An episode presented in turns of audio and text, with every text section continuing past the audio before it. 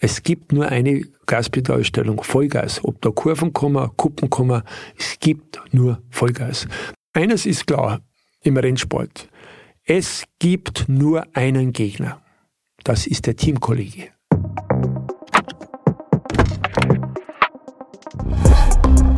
Nice am Stil Cars. Der GQ-Podcast mit Matthias Malmedy. So, liebe Vollgasfreunde, herzlich willkommen zu einem neuen Podcast Nice am Stil Cars mit der GQ. Heute mit einem unfassbaren Gast. Ich habe so viel zu erzählen, weil wir uns so oft getroffen haben und er hat noch viel mehr erlebt ohne dass ich dabei war. Es ist eine lebende Legende. Er ist eine lebende Legende. Der beste deutsche Rallyefahrer aller Zeiten. Kein anderer Deutscher ist jemals Rallye-Weltmeister geworden. Und du, Walter Röll, herzlich willkommen damit. Schön, dass du da bist. Du hast es sogar zweimal geschafft.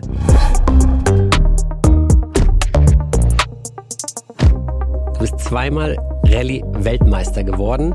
Und ich glaube, sagen zu können, dass ich noch nie bei jemandem auf dem Beifahrersitz saß, der so zaubern kann am Lenkrad wie du. Und zwar bis zum heutigen Tage. Ähm, wir können es ja verraten, du bist 73. Und ähm, ja, erstmal hallo Walter. Schön, dass du da bist. Dankeschön, Matthias. Ich freue mich, dass ich hier bin und du hast es schon erwähnt. Äh, ich war zweimal Weltmeister mir ist es sogar gelungen, die dritte Weltmeisterschaft zu vermeiden. Was meinst du denn damit? Ich wollte nicht mehr. Ich habe gesagt, diesen Trubel brauche ich nicht und bin dann 83 nur noch äh, fünf Rallyes gefahren von zehn und bin mit einem Punkt Rückstand Zweiter in der Weltmeisterschaft geworden. Und alle haben mir natürlich unter Druck gesetzt, ich soll noch einmal fahren, noch einmal Zehnter werden, dann bin ich wieder Weltmeister. Nein, will ich nicht. Haben viele nicht verstanden oder haben es falsch verstanden. Ich wollte einfach diesen Trubel nicht mehr und das war für mich auch nicht so wichtig. Also du wolltest den Trubel nach der WM wenn du Weltmeister geworden wärst, wäre der Trubel nochmal von vorne losgegangen und das wolltest du einfach nicht mehr. Nein, ich hab, das war, war der erste schon zu viel. Du musst so viel von deinen äh, privaten Leben aufgeben. Und ich habe das anfangs nicht verstanden, aber sie haben immer gesagt, ach, du, du bist allgemein gut, du kannst nicht sagen, ich will nur meinen Spaß haben und dann verdünnisierst du dich wieder.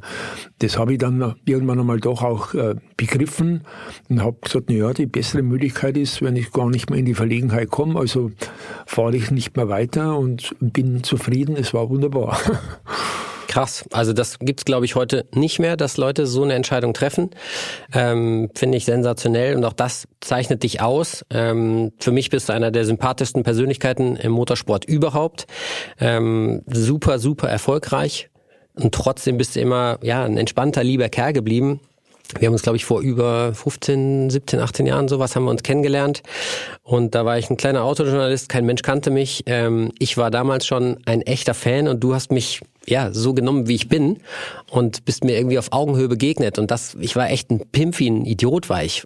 Also, und ja. im Gegensatz zu dir, und das ist krass, ähm, dass du, der du so erfolgreich bist, einfach ja so sympathisch und offen auf alle Leute zugehst, äh, die dir begegnen. Ich erlebe das ja immer wieder, wenn wir uns sehen. Das ist wirklich, ähm, ja, ich bin ein großer Fan von dir. Ja, danke. Also ich muss dazu sagen, äh, im Prinzip ist es gar nicht so, so problematisch, so zu sein und schwierig wie ich. Ich habe ziemlich früh äh, begriffen, dass ich was Besonderes konnte, aber habe nie davon abgeleitet, dass ich glaubte, dass ich etwas Besonderes bin. Und damit bin ich wunderbar ins Leben gekommen. Gell? Also das sind die Leute anscheinend nicht mehr gewöhnt, dass einer vollkommen normal bleibt und äh, sich nicht verbiegen lässt. Und das kannst du dir vorstellen, natürlich heute mit 73 Jahren ist es überhaupt keine Diskussion. Mich verbiegt keiner mehr. Ich sage das, was ich mir denke und ich äh, begegne jeden Menschen mit Respekt, den ich äh, äh sehe. Und je, je, je je schwächer die Leute sind, umso mehr habe ich das Gefühl, ich muss nett sein zu denen, damit ich ihnen ein bisschen was zurückgebe von dem Glück, was ich in meinem Leben hatte. Also, ich glaube, dass wir heute ähm, sehr viel lernen fürs Leben, äh, nicht nur fürs Autofahren, sondern auch fürs Leben von dir, weil ja allein die Sätze, die du jetzt gerade gesagt hast, der absolute Wahnsinn. Ich würde gerne so ein bisschen von äh, von Anfang aufrollen. Ähm, wie bist du zum Autofahren gekommen? Also du warst, glaube ich, staatlich geprüfter Skilehrer erstmal? Jawohl, richtig. Äh, habe gerudert. Das waren meine zwei Sportarten. Habe im Prinzip nie geträumt, dass ich mit Motorsport was zu tun habe. Allerdings muss ich sagen, ich war, ich hatte einen zehn Jahre älteren Bruder, der großer Autofan war, der sich schon mit äh, 22 Jahren den ersten Porsche gekauft hat. Da war ich damals elfeinhalb in etwa und die Eltern haben immer gesagt am Sonntag, du nimm den Kleinen mit, damit er versorgt ist. Und so durfte ich in dem 356er Porsche hinten drin sitzen, zum Leidwesen meines Bruders. Der war natürlich mit irgendeinem Mädchen unterwegs und ich war hinten drin gesessen. Aber damals hat er mich schon so beeindruckt, was, äh, was die Marke Porsche anbelangt, dass er immer gesagt hat, merk da eins, kauf dir erst ein Auto, wenn du dir ein gescheites Auto kaufen kannst. Und ein gescheites Auto ist ein Porsche, sonst nichts. Okay, da, du, da bist du ja bei geblieben, ne? bis zum heutigen Tage. Zwischendurch bist du ein paar andere Marken auch gefahren. Ähm, wie bist du dann zum Autofahren gekommen? Du hast gesagt, du, du hättest dir niemals vorstellen können, dass du Rennfahrer wirst. Ich bin natürlich äh, jedes, äh, jeden Sonntag zum Skirennen gefahren und da hatte ich natürlich einen Freund und Gegner äh, dabei. Und der hatte mir gleich am Anfang äh, gesagt, wie du Auto fährst, du musst Rennfahrer oder Rallyefahrer werden. Ich habe nie einen Menschen gesehen, der so ein Gefühl für Auto hat wie du. Sag ich, ja, und zahlen tut das der liebe Gott wahrscheinlich. Ne? Ja, sagt er, naja, wenn es dir nichts kostet, würdest du mal fahren. Sag ich, natürlich, wenn es nichts kostet, kann ich schon fahren. Ich fahre gern Auto und bin auch einer, der das ehrgeizig betreibt. Äh, und so kam ich dazu, dass er eines Tages sagte, du, Jetzt fahren wir einen Lauf zur deutschen Meisterschaft. Das musst du dir vorstellen. Ein, jeder normale Mensch fährt eine Kirchturmrallye, fährt eine kleine Orientierungsrallye, damit er mit diesem Sport in Verbindung kommt. Nein, der Herr Roll geht gleich zur deutschen Meisterschaft mit 320 Starter und wir kommen da hin und ich sehe 30 Porsche, 50 BMW. Sage ich, hör mal, sind wir hier nicht verkehrt mit unserem Fiat 850 Coupé? Er sagte, wir haben ja eine Klasse, wir fahren ja nicht gegen den Porsche. Also ich habe keine Ahnung gehabt davon und bin vollkommen unbedacht da losgefahren. Weißt du, ich habe auch als Kind... Ich bin Aber habt ihr vorher mal trainiert, dass du mal gesagt hast, okay, jetzt fahren wir mal hier vom, ja, also nicht, vom ja, einen Ort zum anderen und versuchen es mal möglichlich schnell zu machen? Ja, das war am Sonntag, wenn wir zum Skirennen gefahren sind. Das, das war, Damals da, ging das offensichtlich ja, noch. Ja, wir reden natürlich äh, von 1965. Ne? Das ist und äh, ich war ja beruflich äh, zu diesem Zeitpunkt tätig im bischöflichen Ordinariat in Regensburg in der Grundstücksverwaltung und war dort mit dem Juristen im Außendienst unterwegs mit einer Mercedes. Also warst dein Fahrer? war Fahrer und, und Sekretär, der Protokollführer war bei den Verhandlungen. Er war der Jurist. Und wir sind damals im Jahr 120.000 Kilometer gefahren. Alter Schwede, das gibt's nicht. Und zwar, ich war natürlich 18 äh, Jahre im Führerschein gemacht, bin sofort vom Büro da in Außendienst mit ihm gefahren. Wir hatten einen Mercedes 200 Diesel. Richtige Waffe? Richtige Waffe. Und du weißt, so ein Diesel zu dem damaligen Zeitpunkt, da gibt es nur eine Lösung. Schwung, in Schwung bleiben. Und das, glaube ich, hat mich unheimlich geprägt, was Autofahren anbelangt. Natürlich erstmal, dass ich weit vorausgeschaut habe, dass ich wusste, jedes Auto, wo man an der Lenkung dreht, entsteht Widerstand. Oh, also bitte lenk nicht, lass das Lenkung gerade stehen. Das geht am schnellsten. Und glaube ich, das das ist der entscheidende Punkt für meine spätere Karriere gewesen. Denn diese, diesen Stil bin ich mein ganzes Leben weitergefahren. Zum Glück, zum Unterschied von den anderen. ähm, also die, ich kenne eine Geschichte, Walter, die du auch vom bischöflichen Ordinariat in Regensburg erzählt hast, ähm, wo der, der hinten drin saß im Auto. Du bist immer um die Kurven gepfiffen, wie gesenkte Sau, sage ich jetzt mal so. Schätze ich jetzt mal so, kann ich mir so ja, vorstellen. Du kannst, so kannst du dir vorstellen, der 200er Mercedes serienmäßiges Fahrstand, äh, Fahrwerk, du fährst, war 140 Spitze und du fährst natürlich eine lange Kurve und dann bäumt sich das Ding natürlich auf. Und wenn dann wirklich mal ein Gegenverkehr kam irgendwoher, war der natürlich schockiert und hat dich angeblinkt. Dann sagt er, Alter, warum hat denn der geblinkt? So, den habe ich gekannt. Ja. Dann waren wir wieder im Innendienst und bei unseren Mädchen äh, einmal in der Woche sagt, ich sage euch eins, der Walter kennt jeden Zweiten in Bayern. Weil jeder Zweite dich angeblinkt hat. Okay, also damals gab es noch keine Blitzer. Äh, damals war die Welt noch in Ordnung. Heute machen wir das natürlich nicht. Irgendwie durch die Gegend heizen Leute da draußen. Äh, haltet euch bitte, muss mal ganz kurz, äh, muss ich meinen äh, erhobenen Zeigefinger damals rausholen. War, damals waren natürlich auch nicht 100 auf der, auf der, auf der Bundesstraße. Ne? So, man durfte so schnell fahren. Also man durfte so schnell fahren, von, wie man wollte. Ja, ganz klar. Das ja. ist unvorstellbar, ne? Ja, ja. Das ist kaum sind äh, 55 Jahre vorbei, hat sich die Welt verändert. Kannst du dich erinnern, wie schnell du mal auf der Landstraße gefahren bist? So? Ja, also der Diesel ging ja nur 145. Ja. Das war alles. Ne? Und das sind wir meistens gefahren natürlich. Ne? Das, wenn, wenn ein Schwung war, hat man da hinlaufen lassen. Und dann mit 80 durch die Stadt, oder was? Ja, nein, nein, nein. Das ist auch, auch das war natürlich nicht so problematisch. Da habe ich schon immer aufgepasst. Aber wenn ich dir erzähle, ich bin zu dem Zeitpunkt auf der Landstraße von Regensburg nach Würzburg in zwei Stunden gefahren. Das sind, ich weiß nicht mehr genau, 230, 240 Kilometer. Die fährst du heute auf der Autobahn nicht. Genau, schaffst du nicht auf der Autobahn. Kein, ne? und Weil damals, die Durchschnittsgeschwindigkeit gar nicht hinkriegst. Ja, und da sind aber Ortschaften, wo, wo, wo du anständig gefahren bist. Gell? Also das waren schon waren andere Zeiten, das kann man sich heute überhaupt nicht mehr vorstellen. Ähm, du warst der Kirche sehr nah offensichtlich, hast für sie gearbeitet? Ja, ich bin natürlich, äh, ich bin erstmal sehr streng katholisch erzogen von meiner Mutter. Es waren, die Weichen waren gestellt, ich sollte das Steinmetzgeschäft meines Vaters übernehmen. Mein Bruder, meine, Gott sei Dank hast du das nicht gemacht. Ja, eben, wie, wie, das Glück so ist. Gell? Äh, und Nachdem sich mein Vater von meiner Mutter getrennt hat, äh, ist natürlich die Beziehung zum Vater abgebrochen und ich war plötzlich ziellos, was ich beruflich machen muss. War immer klar. Seit ich fünf, sechs Jahre war, war für mich Steinmetz alles klar. Ich war bereits mit, mit zehn Jahren mit dem Vater in der Werkstatt und durfte die geraden Buchstaben auf dem Grab äh, mählen, schlagen. Was, was natürlich heißes Eisen ist, weil wenn du das verschlägst, ist der, ist der Stein kaputt. Ne? Also ich war vollkommen fokussiert eben auf Bildhauerschule, auf allem drum und dran. Plötzlich war ich äh, dann mit, mit, mit der äh, Mittelschule fertig. Ich war auf dem, auf dem wirtschaftlichen Zweig, damit ich Buchführung und so weiter gelernt habe. Und ich wusste nicht, was ich tun soll. Da habe ich eine Prüfung gemacht, Finanzamt hätte ich gehen können. Und dann kam der frühere Stadtfahrer von meiner Gemeinde, der war inzwischen Finanzdirektor im, im Bischof Ordinariat und sagt, Mensch Walter, wir brauchen einen jungen Mann in der Grundstücksverwaltung, du bist der Richtige für uns. Und so habe ich mich dann eben vielleicht aus Grund der äh, interessanten Tätigkeiten, die sonst zu sagt, mache ich, gehe ich dorthin. Grundstücksverwaltung weiß zwar nicht, was auf mich zukommt.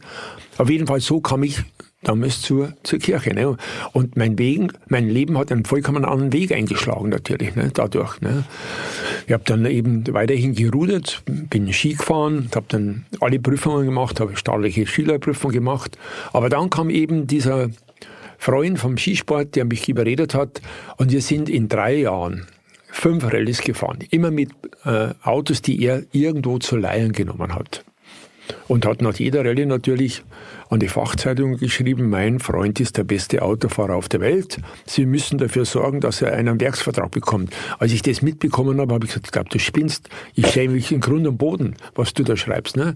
Aber okay, die fünfte Rallye war dann, also erste Rallye 850er Fiat, Coupé, zweite BMW 2002 Ti, dritte Alpha 1300 Giulietta, vierte Alpha 1715, 50 Berliner, fünfter Porsche 911. Zack. Wieder ein Lauf, Europameisterschaft, Munari, all diese Leute am, am Start, Auto 120.000 Kilometer, ein altes, abgeracktes Auto vom Jürgen.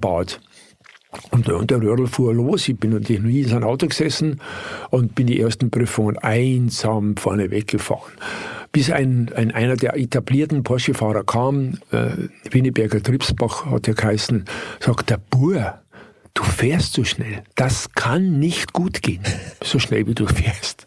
Wie viel schneller warst du denn? Ja, sagen wir, wenn, wenn die Sonderprüfungszeit war, äh, 4,25 von Munari und, und von den Porsche-Fahrern, dann bin ich gefahren 4,07. Ach du Schande, das ist ja wahr, das sind Welten.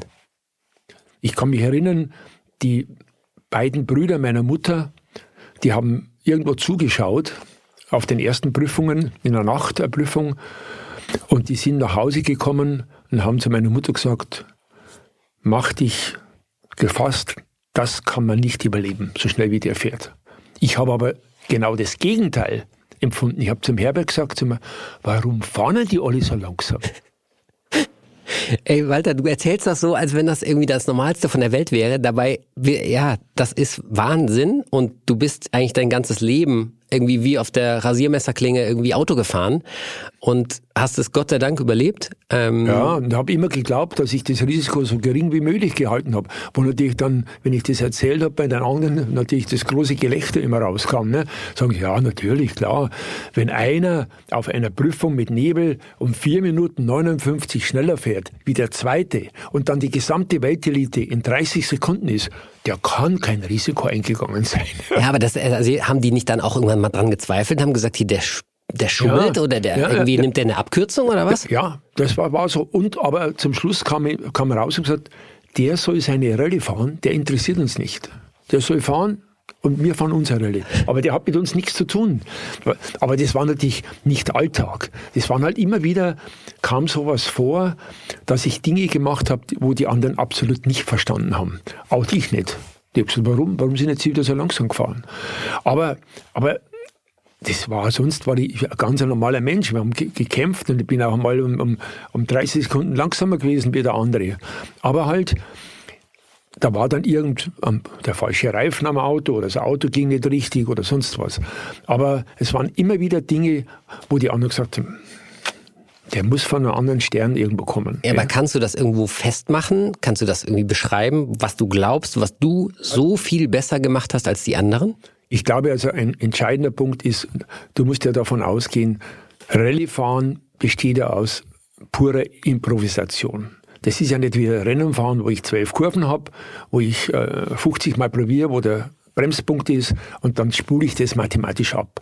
Rallye-Fahren ist intuitiv, aber es ist natürlich auch ein unheimlicher Vorteil, wenn du ein fotografisches Gedächtnis hast. Ich bin zweimal oder dreimal über die Prüfung gefahren, habe ein Gebetbuch geschrieben und hatte aber dann lass mich nicht übertreiben, 70, 80 Prozent ist der Film abgelaufen. Wenn der vorgelesen hat, nach Kuppe, rechts minus, dann wusste ich genau, da ist links ein kleines Bäumchen, rechts ist innen der Kilometerstein und damit fährst du natürlich eine ganz andere Linie, als wie derjenige, der der, aha, also es geht rechts minus, es ist vierter Gang, aber sonst weiß er nichts.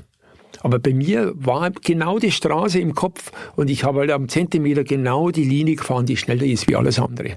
Ich glaube, das war das Entscheidende. Also hast du einfach ja wie ein Videospiel heutzutage auf die heutige Welt übertragen, wie ein Videospiel das Ding abgefahren und du wusstest halt schon vorher, wo was kommt ja, ja. und deswegen bist du so schnell gewesen. Und, das ist natürlich gerade, was der Nebel anbelangt hat, natürlich ein, ein wahnsinniger Vorteil gewesen. Ich habe das ja nicht nur auf der, Rund auf der Rallye gemacht. Ich bin ja mal 24-Stunden-Rennen gefahren, glaube 1993, wo auch ganz, ganz dichter Nebel und, und furchtbarer Regen war. Und bin mit einem äh, Porsche RS gefahren, also verhältnismäßig ein Straßenauto mit 305 PS. Und ich habe das Auto vom, äh, vom Striesel Stuck übernommen, abends um, um 10 und bin dann einen Doppelturn gefahren, zwölf Runden und habe dann in den zwölf Runden den Favoriten der Rallye, des, der, des Rennens, Ravaglia und Cicotto, sind auf den BMW gefahren, pro Runde eine Minute abgenommen. Also in zwölf Runden habe ich denen zwölf Minuten aufgebrennt. Das gibt es heute nicht. Und da mehr. haben die alle gesagt, das gibt es nicht. Aber nachdem ja jeder weiß, dass es im Prinzip am Nürburgring keine Abkürzung gibt, haben sie es glauben müssen. Außer, okay, es gibt doch eine, glaube ich, am, Bergwerk hat es mal früher eine gegeben. Das stimmt, Steilstrecke. Steilstrecke hoch, ne? aber es ist natürlich, die Zeiten sind vorbei. Aber das war auch etwas, weißt, da bin ich, da sind immer so Pulks von 20 Autos zusammengefahren, da bin ich durchgefahren wie durch einen Hühnerhaufen. Das ist Wahnsinn, Walter. Wer schon mal ein Rennen gefahren ist oder wer sich schon mal ein Rennen ein bisschen näher angeguckt hat, der weiß, dass man da nicht durchfahren kann wie durch einen Hühnerhaufen. Ja. Aber du hast es offensichtlich hingekriegt. Ja, ich, ich kann es heute auch nicht mehr verstehen, warum das so war. Aber es war einfach so. Ne? Ich, wir sind dann nach, nach diesen zwölf Runden, waren wir plötzlich erst im Gesamt, obwohl wir vorher waren wir 13 Minuten hinten dran. Damals war ich der Meinung, die fahren alle in die gleiche Richtung. Die wollen alle möglichst schnell fahren. Also was soll das sein? Heute, wenn ich darüber nachdenke, da hat er einen technischen Schaden oder er hat sich gedreht und steht mitten auf der Straße, dann sowas habe ich nicht gedacht damals. Für mich war erstmal ich fähig, keinen Fehler zu machen und die anderen, denen habe ich das auch unterstellt. Ist es echt so deine Überzeugung, fähig, keinen Fehler zu machen? Absolut. Ich habe gesagt, ich bin unverwundbar. Das ich weiß, dass ich, dass ich das kann und habe nie eine Sekunde gezweifelt, dass da irgendwas sein könnte. Ich habe natürlich auch in meiner Laufbahn Unfälle gehabt, wenn technisch was war. Aber ich habe immer volles Vertrauen gehabt. Wenn ich am Start war, ich habe vorher, die Nächte vorher darüber nachgedacht, was gefährlich ist. Sobald ich am Start war, Helm aufgesetzt habe, war ich unsterblich. Das also ist heute unvorstellbar. Weil heute mit den ganzen, ich meine, diese ganzen Sicherheitssachen, die man heute im Auto ja, hat, ja, ja, noch klar. dazu einem Rennauto, ist das ja alles viel, viel sicherer. Ich meine, was habt ihr früher gehabt? So ein bisschen Gitterrohrrahmen und fertig aus. Wasser, Wasserleitungsröhrchen. Ja, also das, das ist alles so Dinge, ja. Aber ich weiß ja, macht's die Jugend. Ich muss aber vielleicht jetzt noch dazu sagen, was, was auch ein, ein, ein entscheidender Punkt war. In 1965, als ich den Führerschein bekam, ist mein Bruder mit einem Porsche tödlich verunglückt. Da kannst du dir vorstellen, was zu Hause los war. Und im gleichen Atemzug habe ich zu Hause erzählt, habe nicht erzählt, sondern es stand dann in der Zeitung, weil ich, wo ich Rallye gefahren bin, dass ich Rallye gefahren bin, was natürlich ein, ein, ein riesen Familienkrach war. Und ich habe mir aber damals den Kopf gesetzt, vielleicht nur Einbildung, ich darf meiner Mutter das nie mehr zumuten, dass sie das Gleiche wie mit dem Tod meines Bruders nochmal erleben muss. Weil ich das gesehen habe, meine Mutter ist daran zerbrochen. Die hat sich auch nie mehr erholt in ihrem Leben. Davon. Deswegen musstest du so ein Perfektionist werden und, und das, einfach keinen Fehler machen. Das habe ich nie vergessen. Ich bin am Start gestanden und gesagt, ich möchte gewinnen, aber nicht um jeden Preis. Ich will nicht, dass mir das Gleiche passiert wie meinem Bruder. Und so hat mich der Tod meines Bruders hat sicherlich beigetragen, dass ich irgendwo immer da hinten doch die letzte Sicherung war immer noch da. Denn schau her, ich 50 Jahre Motorsport, es ist nichts verbogen an mir. Nichts. Ich war nie in einem Krankenhaus. Ich war nie verletzt, dass ich irgendwo nichts. Das ist eigentlich auch, das ist unglaublich, ähm, weil irgendwo schlägst du immer mal ein, überschlägst Ja, dich oder was mit dem. Rallye-Auto. Ja, das passiert klar. schon mal, ne? Ganz klar, das ist, wenn ich kann, da könnte man die nächste Stunde erzählen. Ja. Die, die Unfälle des Walter Royal. Aber ich habe natürlich mit Abstand die wenigsten gehabt von allen diesen äh, Weltklassefahrern. Ne? Aber trotzdem, es summiert sich, es kommen so viele Unwegsamkeiten zusammen, wo du einfach dann doch irgendwann einmal sagst, naja, jetzt war ganz gut, dass der Schutzengel so schnell fliegen konnte. Ne? Hast du gebetet? ja, Vor dem Start schon, mal? Ja, schon. Ich habe aber immer gebetet und gesagt, ich möchte gewinnen, aber lass mich nicht den Fehler machen, dass ich glaube, ich bin unfehlbar. Lass mich immer dran denken, wo sind die Grenzen? Das habe ich schon gemacht. Ich habe gesagt, okay, ich habe immer gesagt, Mensch, schön zu gewinnen, aber pass auf, dass ja nichts passiert. Und lass mich ja nicht irgendwo, weißt du, ich habe Leute erlebt, ich habe drei Leuten im Rallye-Sport den Tod vorausgesagt. Zu meiner Zeit. Ich habe gesagt, das kann nicht gut gehen, wenn, wenn jemand so fährt wie die fahren, das kann nicht gut gehen. Woran lag das? Woran hast du es gesehen? Ja, eben an, an den Unfällen, die, sie- die sie hatten. Also der McRae war nie mein äh, Teamkollege. Er hat gesagt, das kann man nicht überleben, was der macht. Dann war Teubonen, war mal mein Teamkollege. Der McRae hat zu viel Risiko einfach genommen. Ja, hat aber das Rallye-Fahren überlebt, ist dann mit dem Hubschrauber natürlich verunglückt. Und der Henry war mein, mein äh, Teamkollege, 82 bei Opel.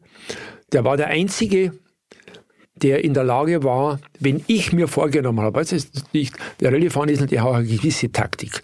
Du kannst nicht immer 100% fahren, da musst du mal aufs Auto aufpassen. Aber wenn ich am, am Start gestanden bin und gesagt, und auf der Prüfung fahre ich Bestzeit, dann bin ich Bestzeit gefahren.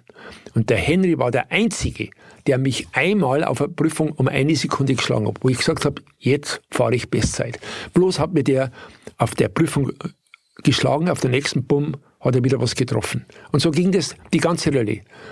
Ich war vier Prüfungen schneller, auf der fünften war er auf meinem Niveau, bang, was getroffen. So ging das immer. Das kann auf die, auf die Dauer nicht gut gehen. Und der dritte war der Ari Vatanen. Der war zwölf Minuten schon klinisch tot, aber hat das Glück, dass sie ihn damals zurückgeholt haben. Der war auch einer. Solange der nicht auf der Zielrampe gestanden ist, war der nicht sicher, dass er gewinnt, weil er irgendeinen Blödsinn gemacht hat. Und, und er hat gesagt, das, sowas, sowas hat es bei mir nicht gegeben. Also ich habe immer versucht, so, am Anfang zum Christian, jetzt schauen wir mal, wie schnell die Jungs fahren, habe ich gesagt. Und dann legen wir noch zu. Aber ich habe nicht von Haus aus gesagt, jetzt fahren wir gleich mal Harakiri, sondern immer nur, und wenn ich mal ein Risiko eingegangen war, war das meistens halt, wenn ich einen dicken Hals hatte. Wenn irgendwas vorher passiert war, dann konnte es schon mal passieren, dass ich, dass ich für kurze Zeit diesen, diesen, diesen Vorsatz vergessen habe, dass ich aufpassen muss. Dann habe ich mal halt am Start gesagt, Geisdörfer, schnall dich an, weil jetzt fahre ich Ihnen eine hin, dass Sie alle die Lizenz abgeben. Das, also diese Sätze, die du da sagst, das ist jedes Mal, kriege ich da Gänsehaut und ich weiß ganz genau, wie der Christian sich auf dem Beifahrersitz gefühlt hat und dachte, okay, scheiße, jetzt haut der Walter einen raus. Jetzt ist wirklich weil es, ihr seid ja sowieso immer so schnell gefahren, wie es geht. Vollkommen klar. Und wenn dann ja. vorher noch so eine Ansage kommt vom Fahrer, dann weißt du halt, okay, jetzt wird's richtig böse. Ja, ja, also und der Christian, wie gesagt, er hat das zwar nicht gezeigt, aber ich habe das meistens dann gemerkt, wenn wir durchs Ziel gefahren sind, dann hast du gehört, mein lieber, mein Vater. Musst du dir mal, äh, wir haben ein paar Fragen, die tatsächlich aus meinem Team rauskommen, die du auch alle kennst, weil wir haben ja selber oft zusammen gedreht, wir zwei. Mhm. Ähm, der Sebastian hat ein paar Sachen gesagt, die er gerne wissen möchte. Der wollte zum Beispiel wollte er wissen, ähm, ob der Christian mal reiern musste. Nein. Nicht ein einziges Nicht Mal. mal. Im Gegenteil, wir sind mal in Korsika, gibt, weiß ja Korsika, äh, gibt es tausend Kurven, da wurde mir als Fahrer schon ein bisschen schlecht, Christian nicht. Also niemals. Also das ist etwas, was ich sowieso nie verstehen kann. Ich habe ja dann auch mal zum Spaß am Anfang einmal, bin ich mal Beifahrer gewesen. Das hat zehn Minuten gedauert, da hatte ich einen Kreislaufkollaps. Musste mir die Rallye wieder aufgeben, weil ich mich nicht mehr erholt habe. Ich Okay. habe überlesen und, und, und die Verzögerung und, und, und Seitenkräfte. Also man muss da, glaube ich, von Haus aus schon mal dazu geeignet sein. Den Lernern kann man das nicht. Und der Christian hat nie, den haben, wir haben ja Dinge gemacht.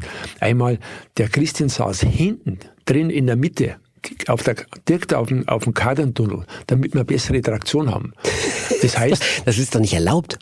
Damals war es erlaubt. Echt? Damals war das Habt ihr da erlaubt. einen Sitz hinten hingemacht oder einfach nur ein Polster und hinten, festhalten? Nein, hinten in der Mitte, genau über, über den Kaderntunnel war der, der Sitz. Hier. Und so sind wir RAC gefahren in Das England. glaube ich nicht. Ja, jetzt weißt du, normal sitzt der im Zentrum und wenn sich das Auto dreht, macht es nicht. Aber so ist der da hinten gesessen. Der hat alle Schwinge hinten mitgemacht. Sie hatten alle viel, viel größere Ausschläge quasi, Oh. die er da erlebt. Unvorstellbar. Der Christian hat das vertragen. Okay. Ähm, apropos Sachen, die ihr gemacht habt, die anders waren als alles andere, was die anderen gemacht haben. Arganil, Portugal, Nebel. Ja, okay. Das war, weißt jedes Jahr wurde drüber gejammert. In Argenil war immer Nebel. Das ist die Wolkendecke, die so tief hängt. Und äh, in dem Jahr 80 habe ich zum Christian gesagt, Christian, da müssten wir uns jetzt einmal zusammenreißen und nicht, wie wir sonst sind, zweimal oder dreimal über die Prüfung fahren. Wir müssen fünfmal fahren, bis es wirklich sitzt. Und wir haben das dann durchgezogen, bin äh, fünfmal gefahren, habe natürlich mir alles aufgeschrieben. Wenn es 200 Meter geradeaus ging, habe ich geschrieben 70 Stein links, 40 Busch rechts. Also solche Dinge, die man äh, aus fünf Meter Entfernung noch sehen kann. Und, und Christian war in der Lage, das vorzulesen. Und durch das fünfmal Fahren habe ich wirklich 95 Prozent im Kopf gehabt. Ich bin beim Training über diese Prüfung gefahren und ich habe immer beim Training auch die Uhr mitlaufen lassen, damit man so Ahnung hat, weiß, was man Servicezeit vielleicht nachher haben kann. Und bin beim, beim Training irgendwas 40 Minuten 37 gefahren. In der Nacht sind um zwei ins Hotel gekommen. Ich habe Um zwei Uhr morgens ins Hotel. hab mich aufs Bett gelegt und bin die Prüfung gefahren. Augen zu. So und bin die Prüfung. Abweichung sieben Sekunden. Das ist Wahnsinn. Ist mir heute unerklärlich. Wenn ich heute von, von meinem Haus zum Geschäft fahre, brauche ich 2 Minuten 30. Wenn ich das im Gedanken fahre, bin ich nach 25 Sekunden dort. genau, so wird es mir auch gehen. Aber das war sicher, und das war das Geheimnis damals. Da war nicht eine Situation, weißt, wo du sagst, huhuhu, nix. Es war so wie in, bon, bon, es hat gepasst, einfach gepasst. Also auch wieder videospielmäßig das Ding durchgefahren. Du hattest es einfach im Kopf, wohin du lenken musst. Richtig. Und du hast nur noch aufs Auto reagiert, Richtig. hat ein bisschen Ja, untersteuern, ja, ist ja. es ein bisschen rutschiger als bisschen gedacht. schauen, jawohl, da ist der Busch, da ist der Stein, alles klar, jetzt, ähm, zack. Ja, und also wirklich, ich habe glaube ich jetzt schon zehnmal unfassbar gesagt während dieser Ja. ersten paar Minütchen. Ähm, aber es ist tatsächlich so, wenn man sich das vorstellt, wenn man selber ein bisschen was mit Autofahren schon gemacht hat, dann weiß man einfach, wie besonders das ist, was ihr da abgeliefert habt. Ähm, der Vorsprung damals im Nebel waren fünf Minuten. Vier Minuten äh, 58. Ja, du siehst, da ist wieder ne, der Perfektionist Wörl. Nein, es waren keine fünf Minuten, sondern 4,58. Ja, ja. Ja, das war, war, war toll. Und dann ja, habe ich natürlich die Rallye plötzlich dann mit, mit neun Minuten angeführt. Und wir sind dann diese Prüfung fünf Stunden später nochmal gefahren. Inzwischen war die Wolkendecke gestiegen. Und es waren die ersten äh, 20 Kilometer waren freie Sicht. Ich habe es natürlich langsam angehen lassen. Und nach den 20 Kilometern war mein Teamkollege Marco Elen, also vielleicht 300 Meter hinter mir. Ich habe die Lichter schon gesehen, dass er da ist. Und dann ging es in Nebel. Und am Ziel war ich wieder 2 Minuten 54 schneller. Also er hat sich rangekämpft mit Sicht und ohne Sicht konnte er plötzlich nichts mehr. Und das hat natürlich, weißt du, das, das hat die damals, sie hat das zerstört. Die anderen, die haben gesagt, na, Stimmt das, dass ihr da die Rückleuchten abgeklemmt habt? Also dass ja, der und zwar, Christian zwar deshalb, weil ich nicht das erste Auto war auf der Strecke war. Es war, erstes Auto war der Fred Klar. Den habe ich natürlich im Nebel nach vier Kilometer überholt. Und ich was eigentlich schon eine totale Klatsche ist, wenn du jemanden Ganz klar. überholst auf der Rallye. Ganz klar, aber das, ich habe ja das äh, früher schon erlebt gehabt und der Christian war präpariert, wenn sowas passiert im Nebel, dass er die, die Sicherung von den Rückleuchten rausmacht. Damit er dir nicht nachfahren Dass er kann. nicht einfach nachfahren kann. Okay, wir haben noch eine Frage. Ähm von unserem Tonmann, Sebastian. Du bist ja seit 19, äh, du bist ja seit 1978 glücklich verheiratet. Immer noch mit deiner ersten Frau. ja. Ähm, aber trotzdem will er wissen, hast du, ging da was mit Mädels? Also Rennfahrer, Rallyefahrer? ja. Du, ich muss sagen, weißt, Hast du es ein bisschen genossen? Nein, habe ich nicht. Das hat der Christian alles erledigt für mich.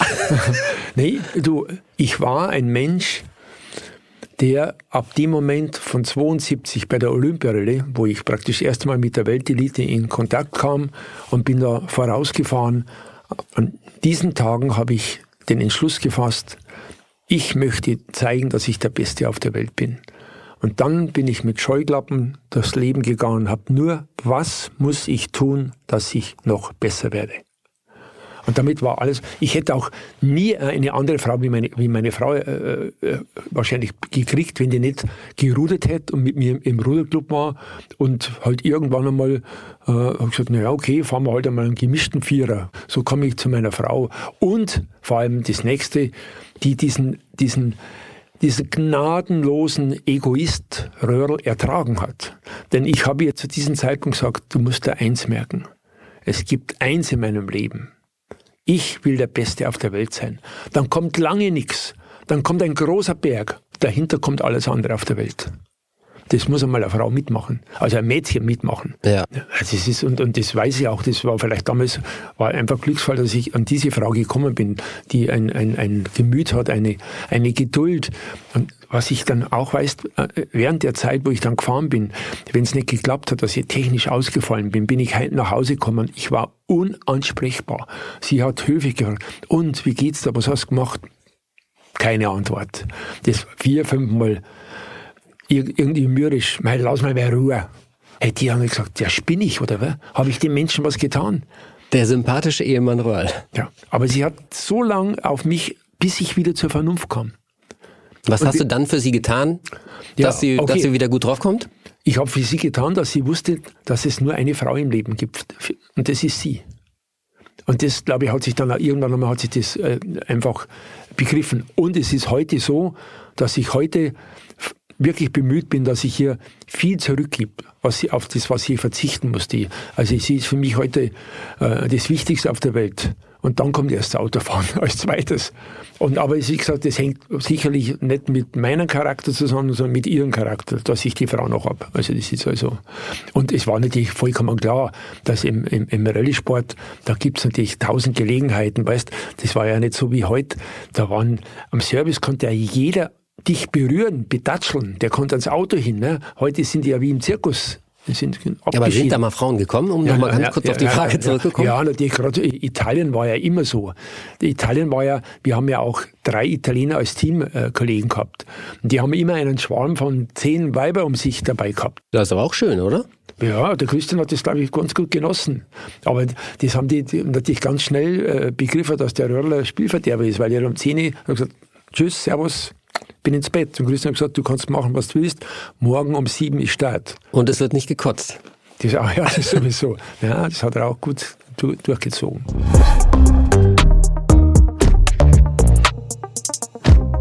Dann kommen wir jetzt zu unserer Rubrik Wiederkehrende Fragen. Für dich, Walter, was war deine erste große Autoliebe? Porsche 356. Von deinem Bruder? Von meinem Bruder.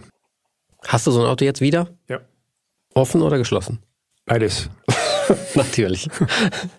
my Car, My Castle oder totales Chaos? Wie sieht dein Auto von innen aus? Jetzt nicht unbedingt schmutzig, aber, aber viele Sachen sind dabei, wo ich vielleicht brauchen könnte.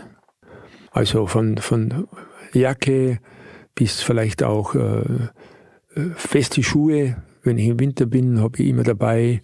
Dann natürlich äh, alle Autogrammkarten, alle Stifte, die es gibt, die müssen alle dabei sein. Damit du jede Farbe von jedem Auto unterschreiben kannst? Kannst, ja, weil es ist so peinlich, wenn ein Mensch kommt und sagt, hey, toll, dass ich Sie treffe. Ich hätte gerne eine Unterschrift am, am, auf dem Auto. So, haben Sie einen Stift?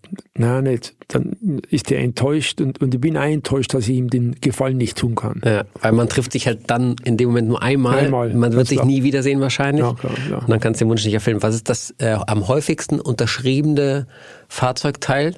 Ist sicher Tankklappe. Tankdeckel. Tank, Tankdeckel, ja. Und äh, bei Frauenkörpern? Bei Frauenkörpern, äh, also die, es gibt viele Mutige, die sich vorne unterschreiben lassen, so über den Busen. Bin da auch sehr anständig, also ich will da nicht, sage ich immer, aber also es gibt verhältnismäßig viele selbstbewusste Frauen, die ja. sagen, okay.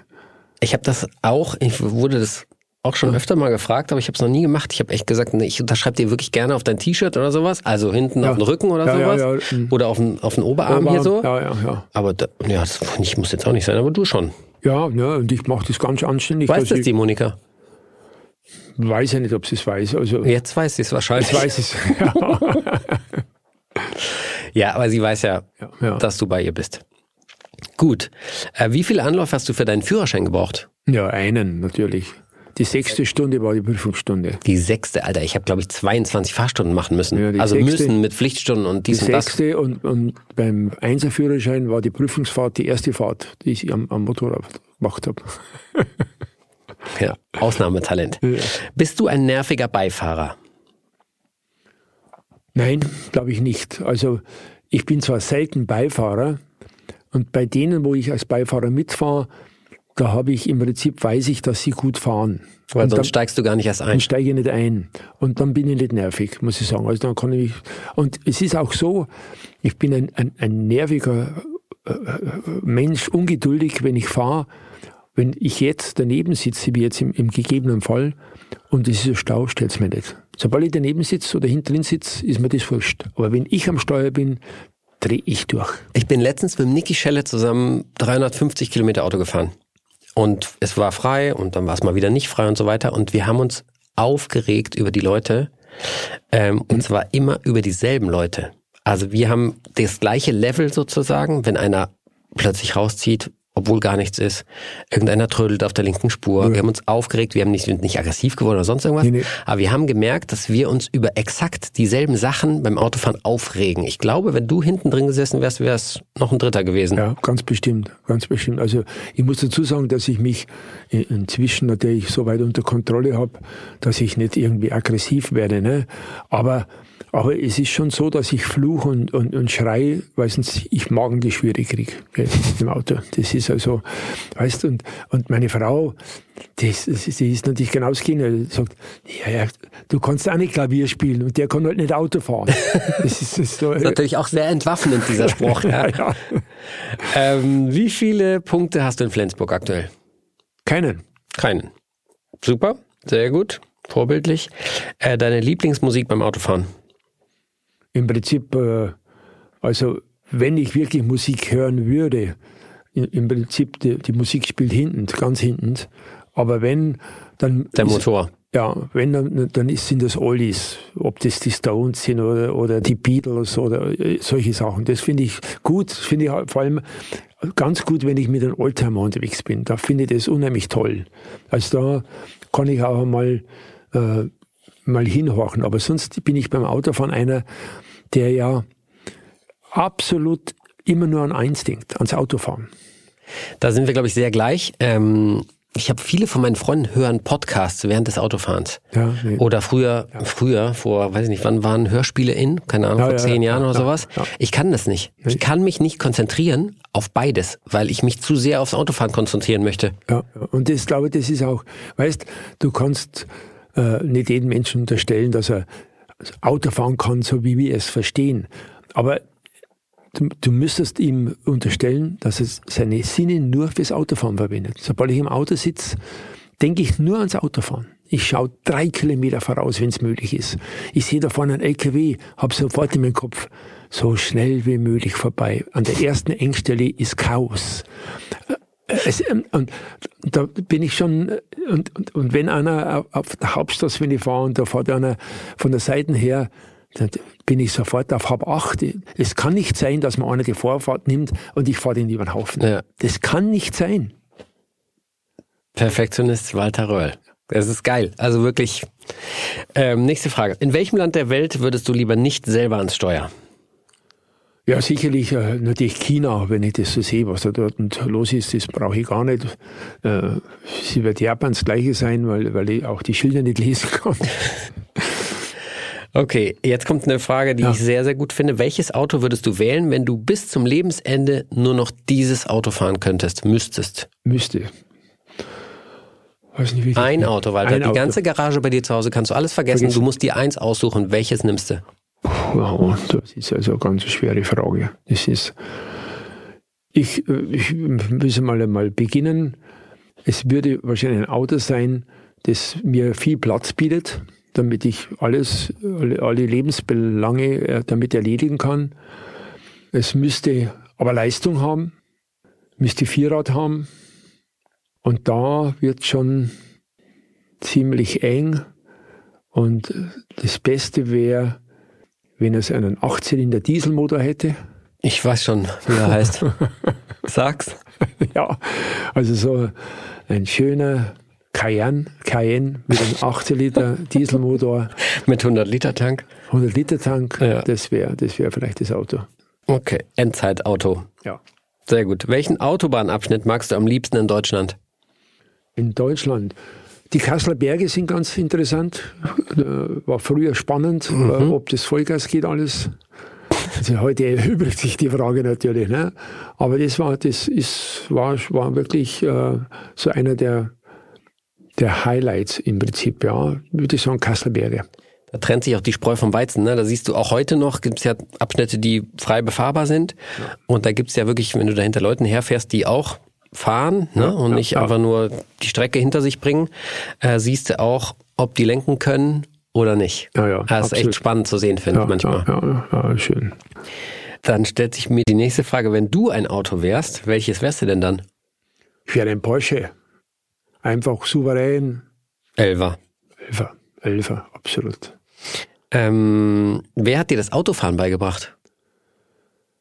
Im Prinzip das Abschauen von meinem Bruder. Als ich als Kind beim, beim Bruder hinten drin sitzen durfte, das war für mich, der war, er war Vorbild äh, für Skifahren, er war Vorbild beim Autofahren für mich. Und sonst Aber irgendwer muss ja gesagt haben, so Walter, jetzt setze dich da mal hin, jetzt zeige ich dir, wie das nein, geht. nein, nein, nein, nein, nein, Ja, nein. Hast du dir das selber irgendwann genommen, den 356er oder was? Ja, ich habe dann einen Führerschein gemacht und, und bin dann in, in das Dienstauto Ah, gestiegen. du hast wirklich beim Führerschein machen das Autofahren gelernt. ja, ja, absolut. Du bist nicht vorher ge Doch, doch, schwarz ich bin- gefahren. doch, bin ich doch gefahren. jetzt erinnere ich mich. ja, ja, natürlich bin ich bin ab äh, mit, mit neun Jahren Auto gefahren. Was? bin mit neun, ich bin mit zehn Jahren, hat mich der Vater mit dem Auto zum Tanken geführt, in der Stadt äh, geschickt. Dann bin ich auf eine Tankstelle gefahren, die 400 Meter entfernt war. Dort war Treffpunkt von damals von einem Motorradclub. Die Regensburger BMW-Fahrer haben die Münchner eingeladen. Da war Motorrad noch das große. Und da bin ich dann aufgetreten für den Tankwart, wenn die Münchner da waren. Ein äh, neunjähriger Bub, ich zeige mal, wie der Auto fahren. Da bin ich auf der Tankstelle Achter gefahren mit dem Auto Und, du hast zwei Mark dafür gekriegt oder was? Ja, ja, und, und, und, und das war halt da der Star. Der Vater ist im Winter, Steinmetzgeschäft, da hast du ja keine Arbeit, beim Eisstockschießen gewesen. Außerhalb der Stadt, äh, auf einem Weiher im Wald. Und der hat in der Früh um, um um, um 11 Uhr haben sie sich getroffen, die haben bis um 3 Uhr Eisstock geschossen und ich bin vier Stunden mit dem Auto im Wald rumgefahren. In der Zeit. Zehnjähriger, Elfjähriger, Zwölfjähriger. Da hast du Autofahren gelernt. Ja, aber, aber ja, ob, aber der, der Autofahren, der, der wusste nicht, was eine Linie heißt oder sonst was. Für mich ist Autofahren, wenn, wenn man eine saubere Linie fährt. Ich bin halt einfach nur gefahren und er hat immer gesagt, wenn du einmal was kaputt machst, ist das vorbei, mein Freund. Nachdem ich nie was kaputt gemacht habe, durfte ich immer fahren. Bis eben der Vater weg war, da war, er dann, war ich vielleicht 13 oder 14 und dann habe ich war, war Feierabend. Dann hatte ich allerdings nochmal Gelegenheit mit den Schulkameraden, dessen Vater der Chef bei Coca-Cola war. Und da sind wir dann immer äh, mit dem Coca-Cola äh, Opel Kombi sind wir dann durch den Wald gefahren. Und da sind wir dann schon ein bisschen schneller gefahren. Also da, da war dann schon ein bisschen, musste das Auto schon mal rutschen. Aber trotzdem hatte ich nie im, im Hinterstübchen, dass ich Motorsport betreiben mhm. Das war, da war äh, das Rudern und Skifahren war so dominant, dass ich das nicht wollte. Also genau. es gab einfach nicht die Möglichkeit, die dir ja. quasi gezeigt wurde, ja, oder, irgendwann kannst du auch mal Motorsport ja, machen. Ja, oder weißt du, auch so die Leidenschaft, unbedingt Goka zu fahren. Das war auch nicht der Fall. Das war, aber mehr oder weniger, glaube ich, weil das Geld gekostet hätte wenn ich Go-Kart gefahren wäre. Mhm. Und das da war nicht zu sparsam dafür. Bin ich nicht gefahren. Entweder oder. Entweder oder, Walter. Das ist ein lustiges ja. Spiel. Ja. Äh, geht ganz schnell und tut nicht weh. Ja. Mhm. Ähm, SUV oder Kombi? SUV. Dicker Auspuff oder Dachbox? Dicker Auspuff. Der Mann wird mir jedes Mal sympathischer. Landstraße oder Autobahn? Landstraße. Bin ich auch bei dir. Drei oder fünf Türer? Dreitürer. Bin ich Fünftürer immer, weil ich Dreitürer so unpraktisch finde? Ja, ich, ich brauche nur ein Tor. Ja. Was dann ist mir wurscht. Sitzheizung oder lange Unterhose? Hm, Sitzheizung. Fähre oder Autozug? Hm. Beides scheiße. Ja, beides. Zweifelsfalls Fähre, weil der Autozug und das, übers Tunnel fährt, da habe ich Angst. Ah ja, okay. Hast du echt Angst oder was? Ja, hätte, hätte so ein bisschen Platzangst. Hätte, hätte ich Platzangst. Dass da 500 Meter Wasser über mir ist, würde ich also würde lieber Fähre fahren. Es ist auch interessant, wenn jemand so Auto gefahren ist wie du, sein Leben lang und ja. dann Angst hat vom Tunnel. Ja. Brennertunnel oder Alpenpass? Alpenpass. Ganz klare Antwort. Tank leer auf der Autobahn oder Batterie leer morgens vor der Arbeit? lieber auf der Autobahn der Tank leer, weil da habe ich fünf Liter dabei. Jede dunkelgelbe Ampel mitnehmen oder gemächlich stehen bleiben? Eher mitnehmen. Hm. Drängler oder Schlafmütze? Drängler. Sehr ehrlich. Sehr ehrlich. Getränke oder Handyhalter? Beides nicht. Braucht beides nicht. Braucht beides nicht. Ich weiß warum. Handy lenkt nur ab und Getränke hm. sorgen dafür, dass man Pinkelstopp einlegen muss. Ja. Schlecht für die Zwischenzeit. Ciao, keine Getränke im Auto. Brauche ich nicht. Richtig? Ja. Unglaublich. Waschmuffel oder Sonntagsputzer? Ent, äh, leichter Sonntagsputzer. Huper oder Flucher? Fluchen. Ja, bin ich auch dabei.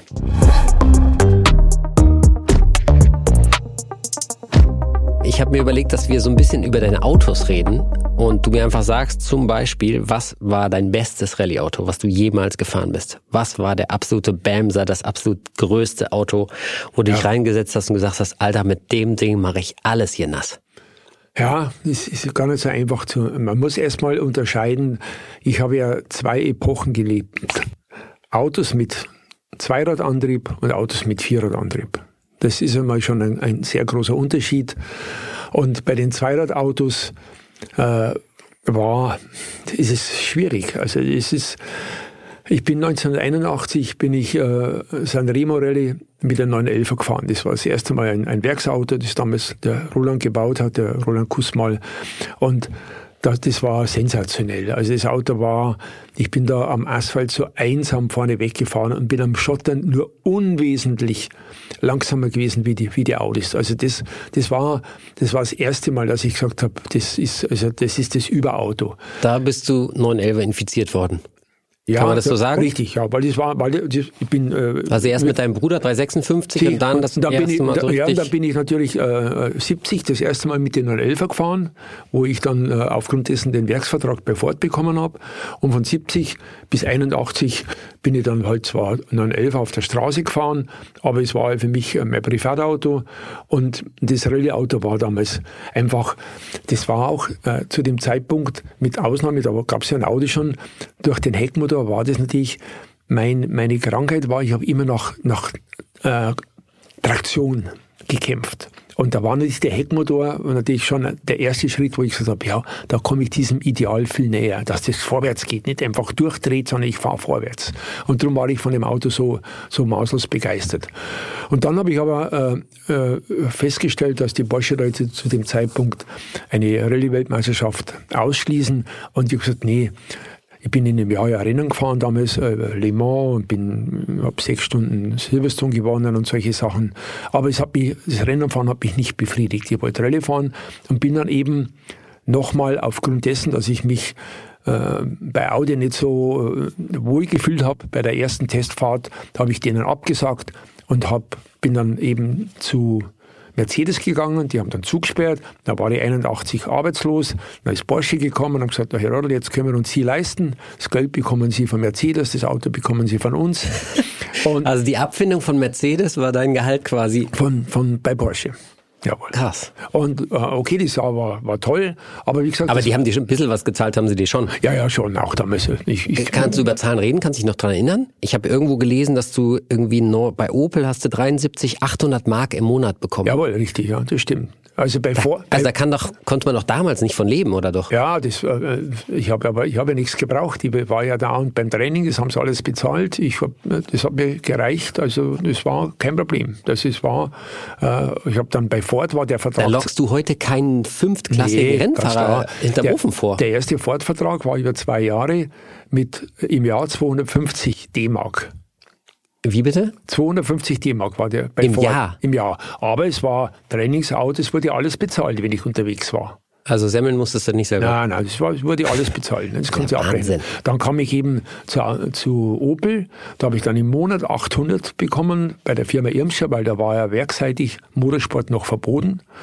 Und dann, äh, glaube ich, 74, äh, als ich zu Opel kam, da habe ich dann damit, glaube ich, 80.000 verdient. Das war natürlich schon für mich, ich sag, was tust du mit so viel Geld? Ja. Und das hat sich aber dann auch gesteigert. Da müsst ihr jetzt wirklich äh, lügen, das weiß ich nicht mehr genau. Und erst als ich dann zu Fiat kam, da war es natürlich in anderen, Gener äh, anderen äh, Höhen. Da glaube ich, hier bei Fiat habe ich damals 800.000 verdient. Wow. Da war ich der bestbezahlte äh, Rallye-Fahrer. Und da ich, hatte ich einen Dreijahresvertrag. Und, und dieses Geld habe ich damals sofort aufgrund meines Managers gesagt, sagt, da brauchst du das Geld. Ich, nein, nein, nein, nicht. Leg das an als meine Altersversorgung. Mach du das. Ne? Und, denn ich habe wirklich kein Geld gebraucht. Ja. Ich war 300 Tage im Jahr fort im Hotel, das wurde alles bezahlt. Meine Frau hat das Geschäft zu Hause, die hat auch genug Geld gehabt, das war überhaupt kein Problem. Und so hat sich das also fortgesetzt. Ne? Das ist also, aber jetzt komme ich dann weiter. Dann äh, durch den Streit, dass ich nicht zur Audi ging, habe ich mir natürlich dann im Kopf gesetzt, ich musste die Audi-Leute muss ich ärgern. Und bin dann 82 zu Opel gegangen und habe denen da 82 äh, mit der Michelle die Weltmeisterschaft versaut. Und dann 83 bin ich zur Lancia gegangen und da komme ich jetzt zurück. Und das ist die Frage. War der 911er oder war der Lancia 037 das absolut beste Auto? Der 037 war natürlich nochmal einen Schritt weiter, nochmal konsequenter gemacht. Gitterrohrrahmen, Turbo-Kompressor, 330 PS, 960 Kilo. Und es war vor allem, das muss ich einmal wieder feststellen, die hohe Kunst des Autofahrens ist natürlich Zweirad. Weißt, da brauchst du das Gefühl, wie viel Gas macht wirklich Sinn. Wenn du zu viel Gas gibst, drehen die Hinterräder durch, du hast keinen Auto, Vortrieb. Auto kommt quer, bringt nichts. Macht Spaß, bringt wenn, aber nichts. Ja. Wenn du später dann beim Audi war das natürlich so, da musst nur schauen, dass du das Auto in die Richtung bringst mit der Schnauze, wo du hin willst und dann ist Gefühl nicht mehr gefragt, sondern Bodenblech. Und das Ding fährt dorthin mit der Traktion, das ist unglaublich. Also es ist viel uneleganter. Also leg dich fest, 037 oder der Opel? Letztendlich war, war äh, vom Fahren der 037 das beste Auto. Das hat zwar damals in meinem Bekanntenkreis gesagt, was, du fährst mit dem Auto, das Auto ist so saugefährlich, wenn du da anfährst. Da sage ich, du, ich habe nicht vor, dass ich anfahre. Ich habe in dem Jahr, ich habe nicht einen Kratzer in das Auto gefahren. Nicht einen. Habe zweimal meinen Teamkollegen gewinnen lassen. Und trotzdem hat er es nicht geschafft, dass er Weltmeister wird. Warum hast du ihn gewinnen lassen? Weil, weil ich gesagt habe, ich will nicht mehr Weltmeister werden. Ich gesagt, ich mache jederzeit etwas, dass mein Teamkollege Weltmeister wird. Und darum habe ich ihn auch zweimal äh, gewinnen lassen. Aber bei allen anderen war er eben, entweder ist er ausgefallen oder er war so weit weg, dass ich trotzdem gewinnen musste. Mhm. Und dann war ich plötzlich wieder vor der Tatsache, nach fünf Rallyes, dass ich äh, die Weltmeisterschaft gewinnen kann. Da habe ich gesagt, ja, jetzt, jetzt muss ich, jetzt fahre ich nicht mehr aus, haben, passt. Da bin ich mit einem Punkt Rückstand hinter Hanu Zweiter in der Weltmeisterschaft geworden. Ne? Aber es war trotzdem mein schönstes Jahr. Ich habe den bei der San Remo gewinnen lassen. Da waren äh, 46 Sonderprüfungen.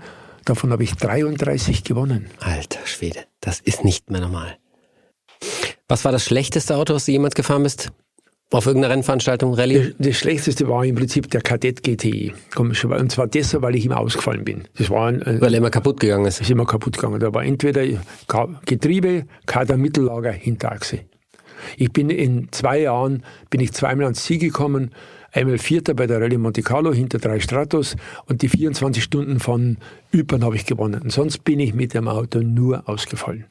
Und das war auch der Grund, warum ich dann 77 den Mut gefasst habe, dass ich jetzt vielleicht Opel verlasse, weil ich mir gedacht, ich muss denen dankbar sein, die haben mich zum Europameister gemacht 1974 und habe äh, immer schlechtes Gewissen gehabt, dort wegzugehen. Aber der Kadett hat mich dann gesagt, nein, das macht mich krank. Das ist, äh, alle Leute sagen, der Röhrl macht die Autos kaputt und ich kann nichts dafür. Ne? Und, und das war dann der Mut, dass ich, und dann, als ich in dem Fiat gesessen bin, habe ich gewusst, jawohl, das, das ist das Rallye-Team, da muss ich hin und habe dann bei Fiat unterschrieben. Also du hast kein Kadett GTE in der Garage stehen, schön aufgemotzt. Aber nicht. Wo, wobei die Autos, die heute fahren, die haben ja das alle, diese, diese Schwachpunkte ausgemerzt. Das ist nach wie vor eines der besten Autos zum Slalomfahren. Also das ist wirklich toll, ist auch ein schönes Auto. Ja, sieht schön aus, finde ich auch. Ja, toll. Das war damals, da gab es keinen Golf GTI. Das war nicht der Traum von jungen Leuten, das war Kadett GTE, das war der Traum von den mhm. jungen Leuten. Ne? Und für die Straße war der anscheinend auch stark genug, aber halt nicht für die Beanspruchung im Rallye-Sport. Hm, zumindest nicht, wenn der Roll am Steuer ist. Ja, richtig, genau ja. so war es. Ähm, was war dein größter Sieg, Walter? Kannst du das ja, überhaupt, ja, ja, kannst okay. das überhaupt sagen? Also ich muss dazu sagen, äh, ich, ich wollte ja nie Weltmeister werden, die gab es ja gar nicht zu meinem Beginn meiner Karriere. Ich wollte einmal Rallye Monte Carlo gewinnen. Das war für mich absolut, das ist der Gipfel im Rallye-Sport und nichts Warum? anderes weil ich der Meinung war, dort wird der perfekte Fahrer gekürt. Das ist nicht, ich hasse schlechte Straßen. Weißt, äh, durch ein Schlagloch fahren, da kann ich Vollgas fahren oder ich kann das Gas wegnehmen und damit weiß ich nicht mehr, wer, wer der beste Autofahrer ist.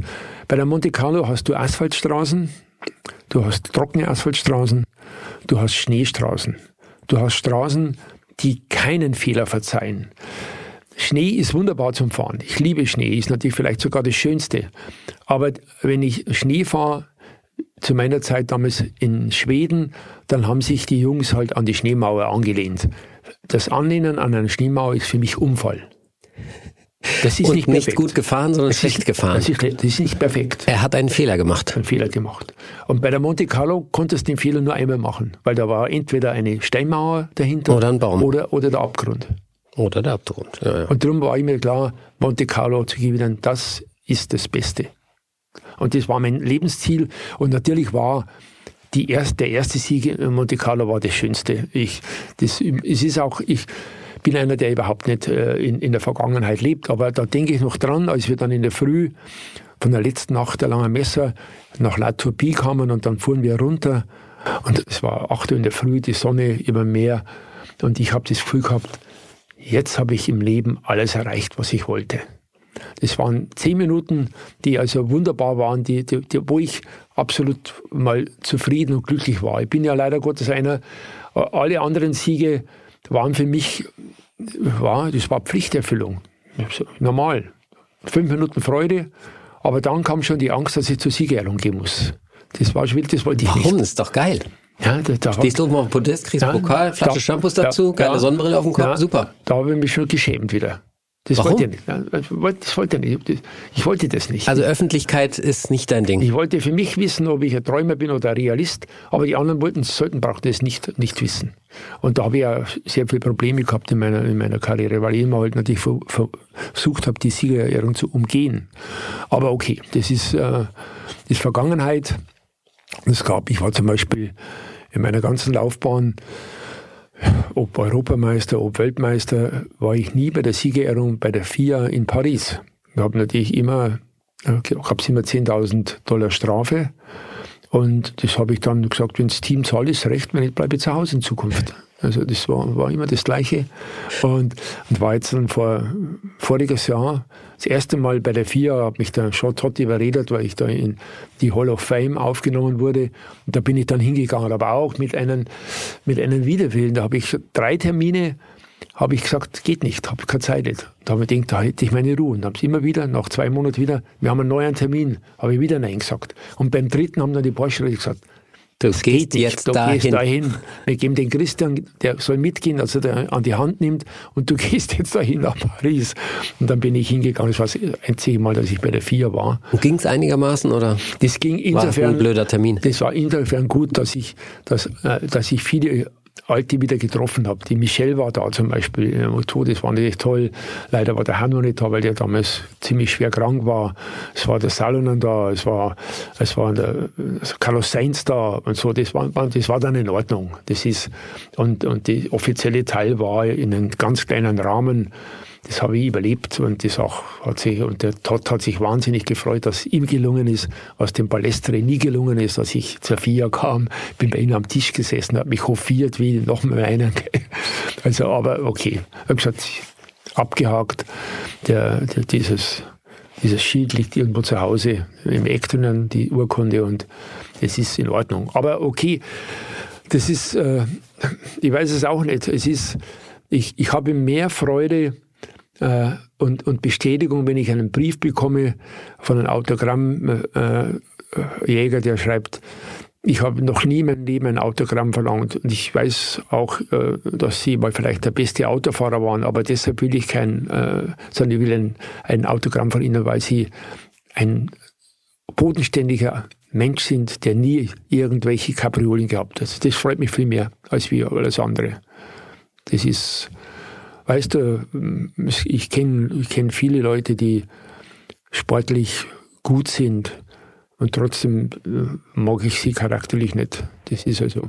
Wir müssen nochmal zum, zum Rallye-Fahren an sich kommen, während es passiert sozusagen. Ich, ich habe ultra viele Filme gesehen, früher aus der damaligen Zeit, äh, Gruppe B, wo ihr wirklich durch die Gegend hämmert mit euren Rallye-Autos und die Zuschauer stehen einfach nur auf der Straße, also auf dem Schotterweg. Und ihr fahrt da durch, im Prinzip ja. durch die Zuschauermenge und ja. in dem Moment, wo ihr da seid, springen die, die weg. Wie also, kann man das machen, dass man da trotzdem voll reinhält? Das kann ich dir heute im Prinzip auch nicht mehr äh, sagen.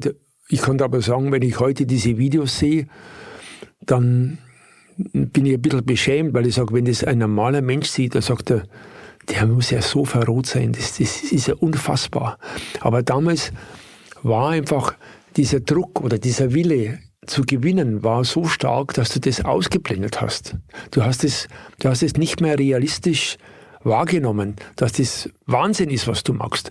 Du, du hast gesehen, der springt weg und du hast unterstellt, sagt, der ist gestern weggesprungen, die werden heute auch wieder wegspringen. Du hast da mal einen Kameramann die Kamera aus der Hand gedonnert, ne? Mit dem Heckflügel. Ja, mit Heck solche Sachen. Das ist schon mal, äh, oder war ein Stativ gestanden, wo die Kamera geflogen ist und solche Sachen. Ne? Aber wie gesagt, damals war ich, äh, habe ich nicht das Gefühl gehabt, das hat mich auch am Anfang unheimlich belastet, bis ich mal mich rechtfertigen musste am Servicepunkt bei meinem Teamchef, der sagt, was ist los? Lasst wir uns jetzt von dem jungen Finnen verblasen oder wie? Sag ich, Jochen, es ist nur eine Frage der Zeit, bis ich 20 Menschen tot fahre. Das ist immer, ich habe Stadt Nummer eins, für mich ist die Straße immer total zu. Weil die Leute auf der Straße stehen und Fotos machen von dir. Und im letzten Moment wegspringen. Ne?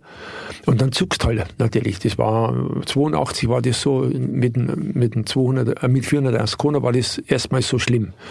Und, und der Henry war mein Teamkollege. Ne? Und was hat er gesagt? Was er gesagt? Teamchef? Das habe ich gesagt. Sagt er, glaubst du, dass du das viele Geld von uns bekommst, dass du auf die Idioten aufpasst oder dass du für uns gewinnst? Boah. Starker Tobak. Ne? Und da musst du dann danach, nach so einer Aussage, wieder ins Auto steigen und, wieder musst du abliefern. fahren. Weißt du, du bist irgendwo, du springst irgendwo in meine Kuppe und vor dir ist die Straße zu und du sagst, jetzt sind 50 tot. Und dann springen die weg, du landest, hast das Auto in der Kanone, schaust ins Spiel, Straße wieder zu, hinten. Stehen schon wieder alle auf der Straße. Weil sie dich von hinten auch nochmal fotografieren wollen. Und dann wird es so zum Alltag. Das, wird zum, das gehört zum Leben dazu und irgendwann blendest du das aus. Also äh, du, eine der, der verrücktesten Aufnahmen war 1985, glaube ich, mit dem Audi in, in Portugal auch, wo ich so, das eine lange Rechtskurve, das, wenn ich sehe am Video, wo der im letzten Moment wegspringt, also unvorstellbar. Aber es war so, ich, ich habe das... Äh, Ich glaube, das war auch ein Sport von den Zuschauern selber, einfach so nah dran zu sein Die an, haben- der, an dem Gott, der da im Auto sitzt. Die haben sich in Portugal gegenseitig festgehalten, mit der Hand, die Hand, damit einer nicht zu früh wegspringt. Solche Scherze haben die gemacht. Und den, wo du gestriffen hast, das war der, der, der Held. der Oberheld. Bis der man hat dann- am Abend kein Bier mehr zahlen müssen. Bis dann eben mal in, in so einem Peugeot 205 am Serviceport zwei Finger hinten am Spoiler plötzlich am Servicepunkt waren. Er hat die Finger abgerissen. Die zwei Finger abgerissen. Aber dir ist nie was passiert, hoffe ich. Ja, toi, toi, toi nicht. Und ich muss auch sagen, ich habe insofern äh, fühle ich mich ein bisschen, äh, ein bisschen entschuldigt, als dann 86 dieser schlimme Unfall passierte in Portugal, habe ich sofort gesagt, ich fahre nicht mehr weiter. Das ist Schluss. Ich habe den Dr. Piech angerufen, habe gesagt, wenn Sie der Meinung sind, Herr Röhrl, hören Sie auf. Dann habe ich gesagt, ich fahre nicht mehr weiter. Und aufgrund dessen haben alle Werksteams dann aufgehört, mit Widerwillen. Und damit, glaube ich, ist dann erst einmal die, die ganze Sache in Schwung gekommen. Da, weil ich gesagt ich, das kann ich nicht mehr verantworten. Das mache ich nicht mehr. Ne? Weißt, das war ja so ein Gruppe B-Auto, das, das von 0 auf 160 am Schotter in 6,9 Sekunden beschleunigt. Das haben diese Hohlköpfe natürlich überhaupt nicht mehr überrissen, wie schnell das es geht. Ich sag, das, das kann ich mehr, das mache ich nicht mehr, das ist, ist vorbei. Und war auch, äh, glaube ich, eine gute Entscheidung. War zu schnell. Zu Ja, gefährlich. ja, ja, zu gefährlich. Ne, das war. Hattest du selber mal irgendwie ohne Zuschauer, sondern einfach nur fahrerisch irgendwie so ein Gefühl, wo du gesagt hast, boah, jetzt bin ich gleich weg vom Fenster? Du, ich habe nach jeder Rallye habe ich ganz knallhart analysiert. Gab es eine Situation, wo du Glück gehabt hast? Denn ich habe gesagt, wenn, wenn ich Glück habe, dann bin ich stocksauer auf mich. Das darf nicht sein. Da gab es einmal schon bei der 480er Monte Carlo mit dem Audi zum Beispiel, gab es eine so Situation und ich bin dann äh, an, am letzten Servicepunkt war, war das Fernsehen gestanden und der hat mich interviewt und sagt, ja toll, und sind Sie zufrieden? Sag ich, nein, ich bin nicht zufrieden. Ich war stocksauer, weil ich irgendwann mal bin ich einmal in der Links mit Schnee äh, bin ich mit allen Vieren von der Straße runter und da war so ein ganz ein kleines, dünnes Bäumchen. Das habe ich gerade noch gehalten, dass ich wieder auf die Straße zurückkam. Dann weißt, äh, ich habe oft erlebt äh, von meinen Teamkollegen, am Service sagt er, hast meine Spur gesehen? Leck, da war ich im Graben drin. Sag ich, du Marco, das ist nicht zum Lachen, das ist zum Weinen. Und, und so habe ich das gehandhabt. Nach jeder Rallye, wenn, wenn eine Situation mal gesagt, Röhrl, du Arsch, das darf nicht passieren. Und äh, ansonsten muss ich sagen, hat es wenig gegeben. Also so richtig, ich habe natürlich schon äh, Unfälle, wo ich dann im, im Unfall ist das Leben abgelaufen habe gesagt, und jetzt kommt der große Schlag und dann ist es zu Ende. Weil ich wusste, da geht es 200 Meter runter. Und wir waren in einem äh, äh, Überschlag hinter dem anderen und ich habe gedacht, wir sind auf dem Weg da runter. Dabei sind wir erst 50 Meter den Berg hochgeflogen und sind nach 200 Meter wieder auf der Straße gelandet, wo wir, wenn wir weggeflogen sind. Ne? Also das, da brauchst du natürlich schon Glück. Ne? Das ist also so Dinge und da läuft das Leben ab. Ganz klar. Alles und du sagst dann ja, ja, ja und jetzt macht es dann bumm und dann ist es vorbei. Wie steigt man danach wieder ins Auto und sagt, und jetzt gebe ich richtig Vollgas, Christian, schnall dich an. Das kann ich nur deshalb, weil es kein Fehler von mir war. Wenn ich einen Fehler gemacht hätte, wo ich sage, ich habe mich verschätzt in der Geschwindigkeit, dann hätte ich, wäre ich daran zerbrochen. Das war aber nie der Fall. Jetzt aufgehört. Ja. Das, das war da, keine Ahnung, irgendwie ein Reifenschaden oder das war, nein, Aufhängungsschaden? Das war ein, es war ein, ein Gewitter. War, Im Prinzip war es die Quittung für unser Perfektionismus. Es hat ein Gewitter und eine Sonderprüfung wurde neutralisiert. Wir sind aber drüber gefahren. Rallye Sanremo. Mhm. Und ich habe natürlich sofort zum Christian gesagt, Christian, alles aufschreiben. Wo Wasser, wo Sand. Und sind über die Prüfung gefahren. Christian hat alles aufgeschrieben. Acht Stunden später sind wir in der Früh um 5 Uhr, das war abends um 8 Uhr, war gerade vorher ein schweres Gewitter. Um 5 Uhr sind wir wieder gefahren. Wir fuhren los, Christian liest vor und alles, was er vorliest, gibt es nicht mehr. Straße ist trocken, alles wunderbar. Und in der Mitte von der Rallye läuft parallel neben der Straße mal ein Graben, der irgendwann einmal unter der Brücke durchläuft. Und diese Brücke wurde mit Blättern verstopft. Der Fluss hat sich aufgestaut und es war auf 50 Meter die Straße so unter Wasser. Und ich war der Führende der Rallye in der Nacht, sechster Gang, bergab, dreimal, heißen 100, 100 rechts, dreimal voll sechste Welle drin und kam in die Kurve und plötzlich Wasser so. Links war Also 40 Zentimeter, ich muss sagen, 40 Zentimeter Wasser auf der Straße, das ist wie ein See. Also Volles also, Aquaplaning. Und du kommst mit wie viel kmh da angeflogen? 170, 175. Ach du Scheiße. Links eine Natursteinmauer, drei, vier Meter hoch, als Wall und rechts Abgrund.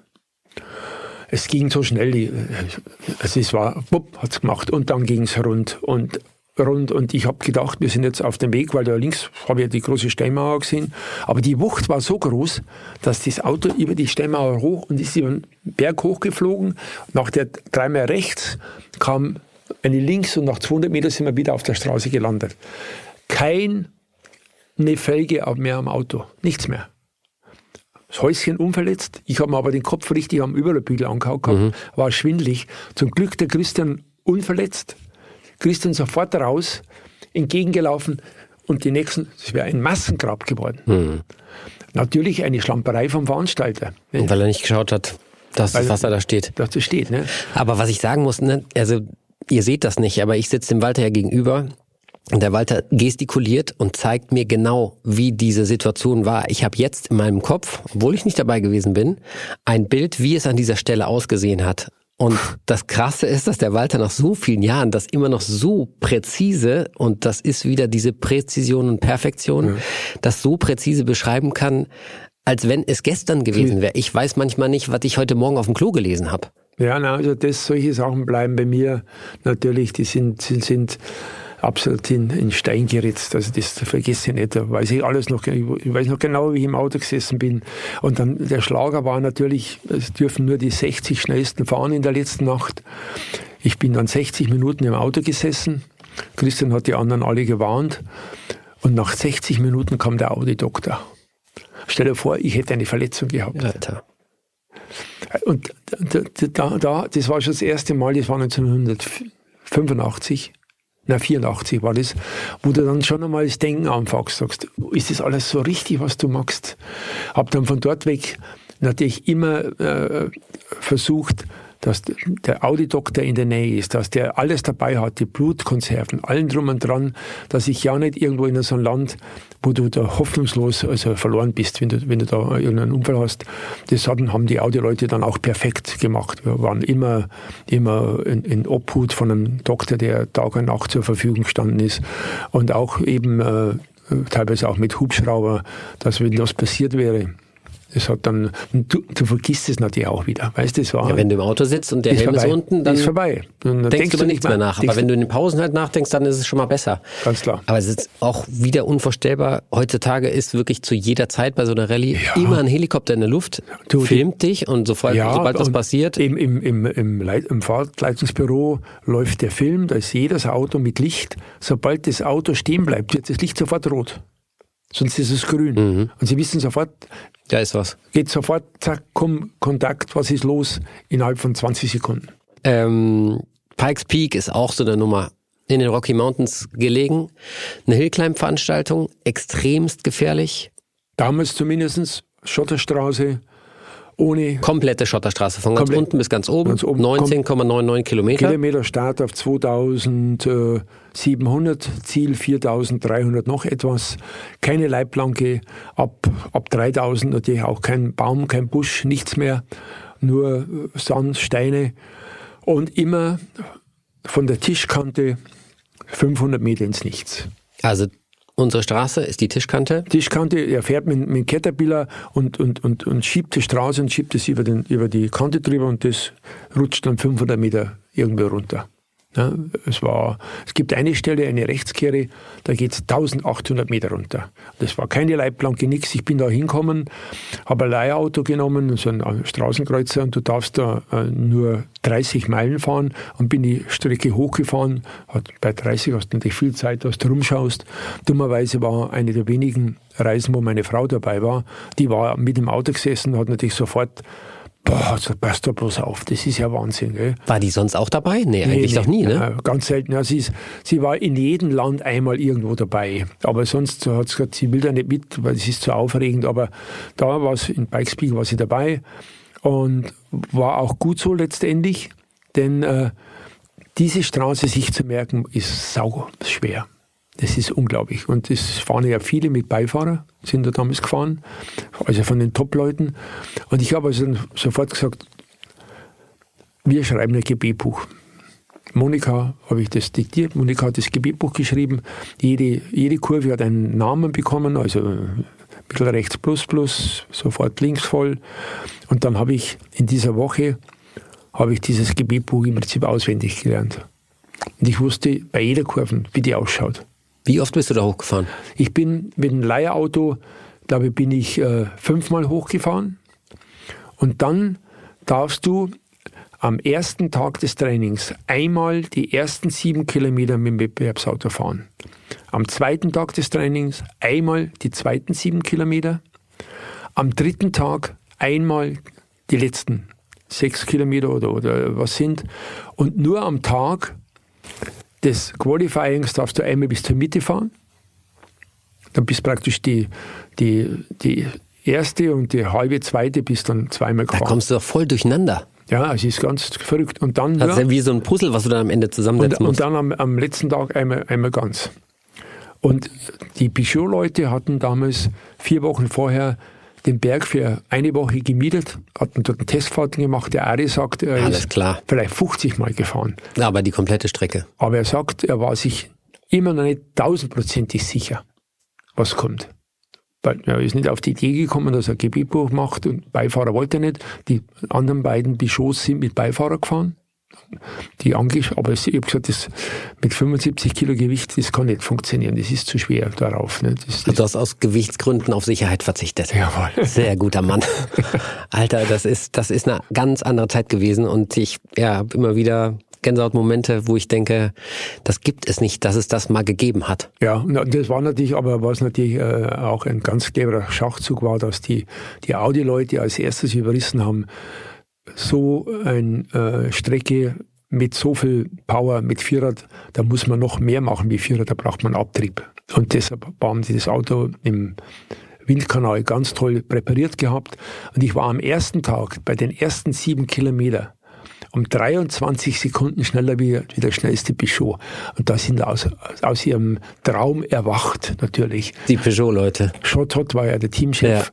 Und jeden, jeden Tag kam eine neue Concorde mit drei neuen Flügeln. Und die haben immer nur wieder, aber das Auto war natürlich nicht Jeden Tag kam eine Concorde aus Paris mit neuen mit Teilen von Peugeot. für Peugeot.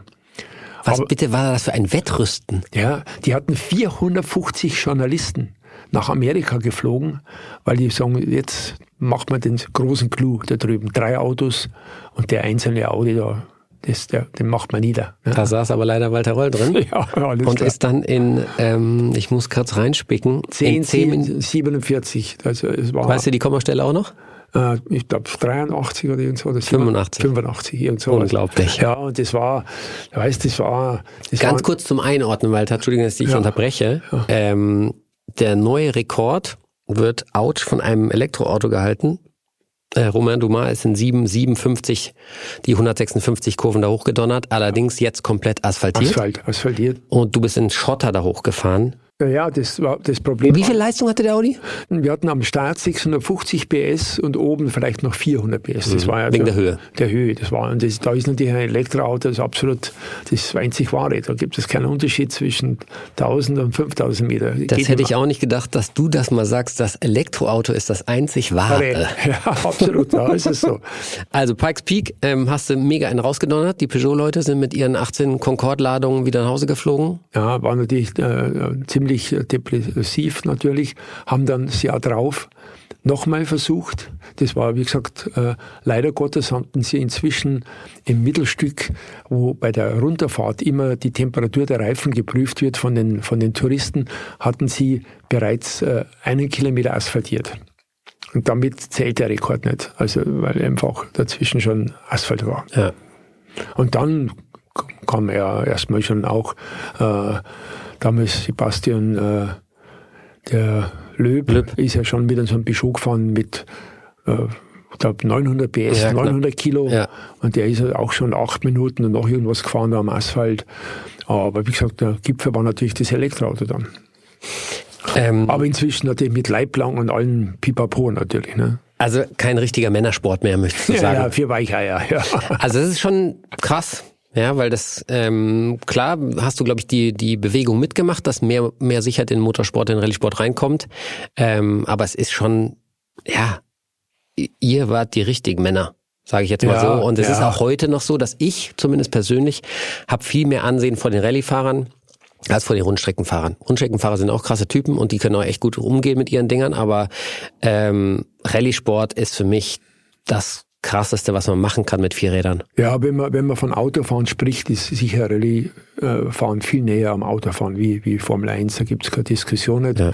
Aber wie gesagt, äh, du, wir könnten das Gleiche auch sagen, wenn wir zurückblicken, die Leute, die früher Caracciola und solche Sachen mit, mit den Autos gefahren sind, das, das waren die, die wahren Helden, da gibt es gar nicht. Das war, und ich habe auch natürlich von den heutigen Leuten, wenn du das siehst, was die heute mit den modernen Rallye-Autos machen, das ist unvorstellbar. Ich habe jetzt gerade wieder mal in YouTube eine Trainingsfahrt von dem Sebastian Ogier gesehen für Estland.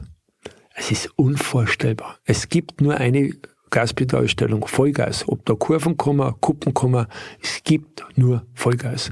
Die haben Abtrieb inzwischen mit den Autos. Die haben ein Fahrwerk, da, da meinst, es ist ein Magnet ins Auto gebaut, anders kann man das nicht Der ihn am erklären. Boden hält. Ja, und, oder wenn der 50 Meter springt, der setzt auf und das Auto steht wie ein, also es ist unglaublich. Das ist, und dann beneide ich natürlich den, äh, die guten Leute nicht, denn es ist jetzt viel schwieriger für den Guten, sich von den anderen abzusetzen. Weil sie alle so gutes Material Weil haben Material und so alles gut viel ist. näher beieinander ist. Und zu unserer Zeit hat sich der Gute viel klarer absetzen können und zeigen können, weil es war so leicht, viele Fehler zu machen mit diesen Autos. Was war denn das beste Straßenauto, was du jemals gefahren bist? Das beste Straßenauto, das würde ich sagen, würde ich nach wie vor ist für mich ein, ein 911 Turbo S.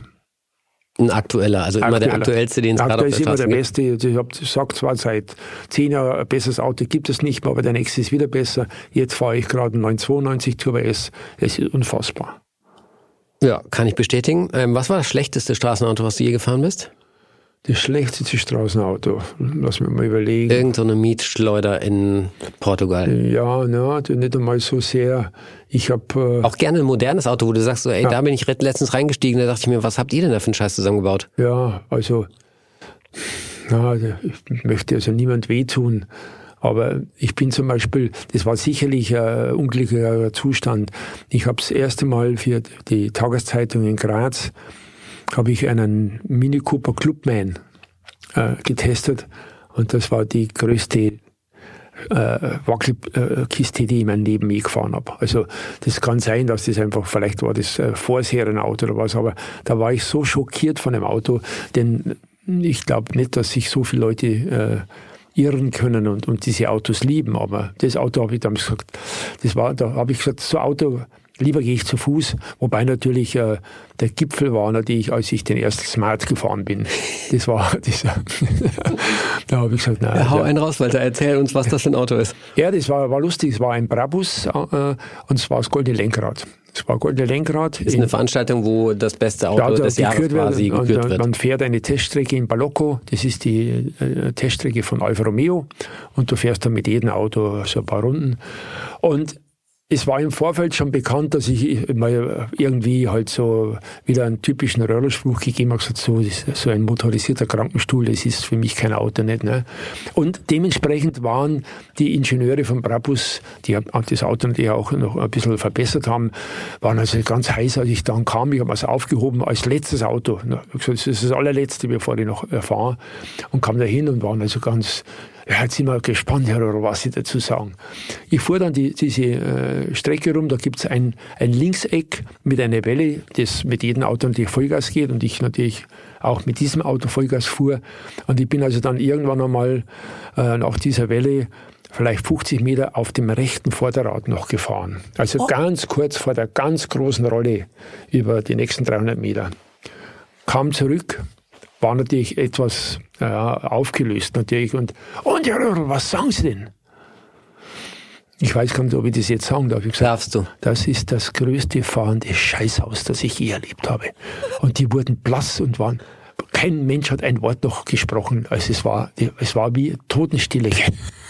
Ja, aber auch das zeichnet dich aus, dass du halt die Wahrheit sagst. Du donnerst es halt einfach raus, so wie es ist.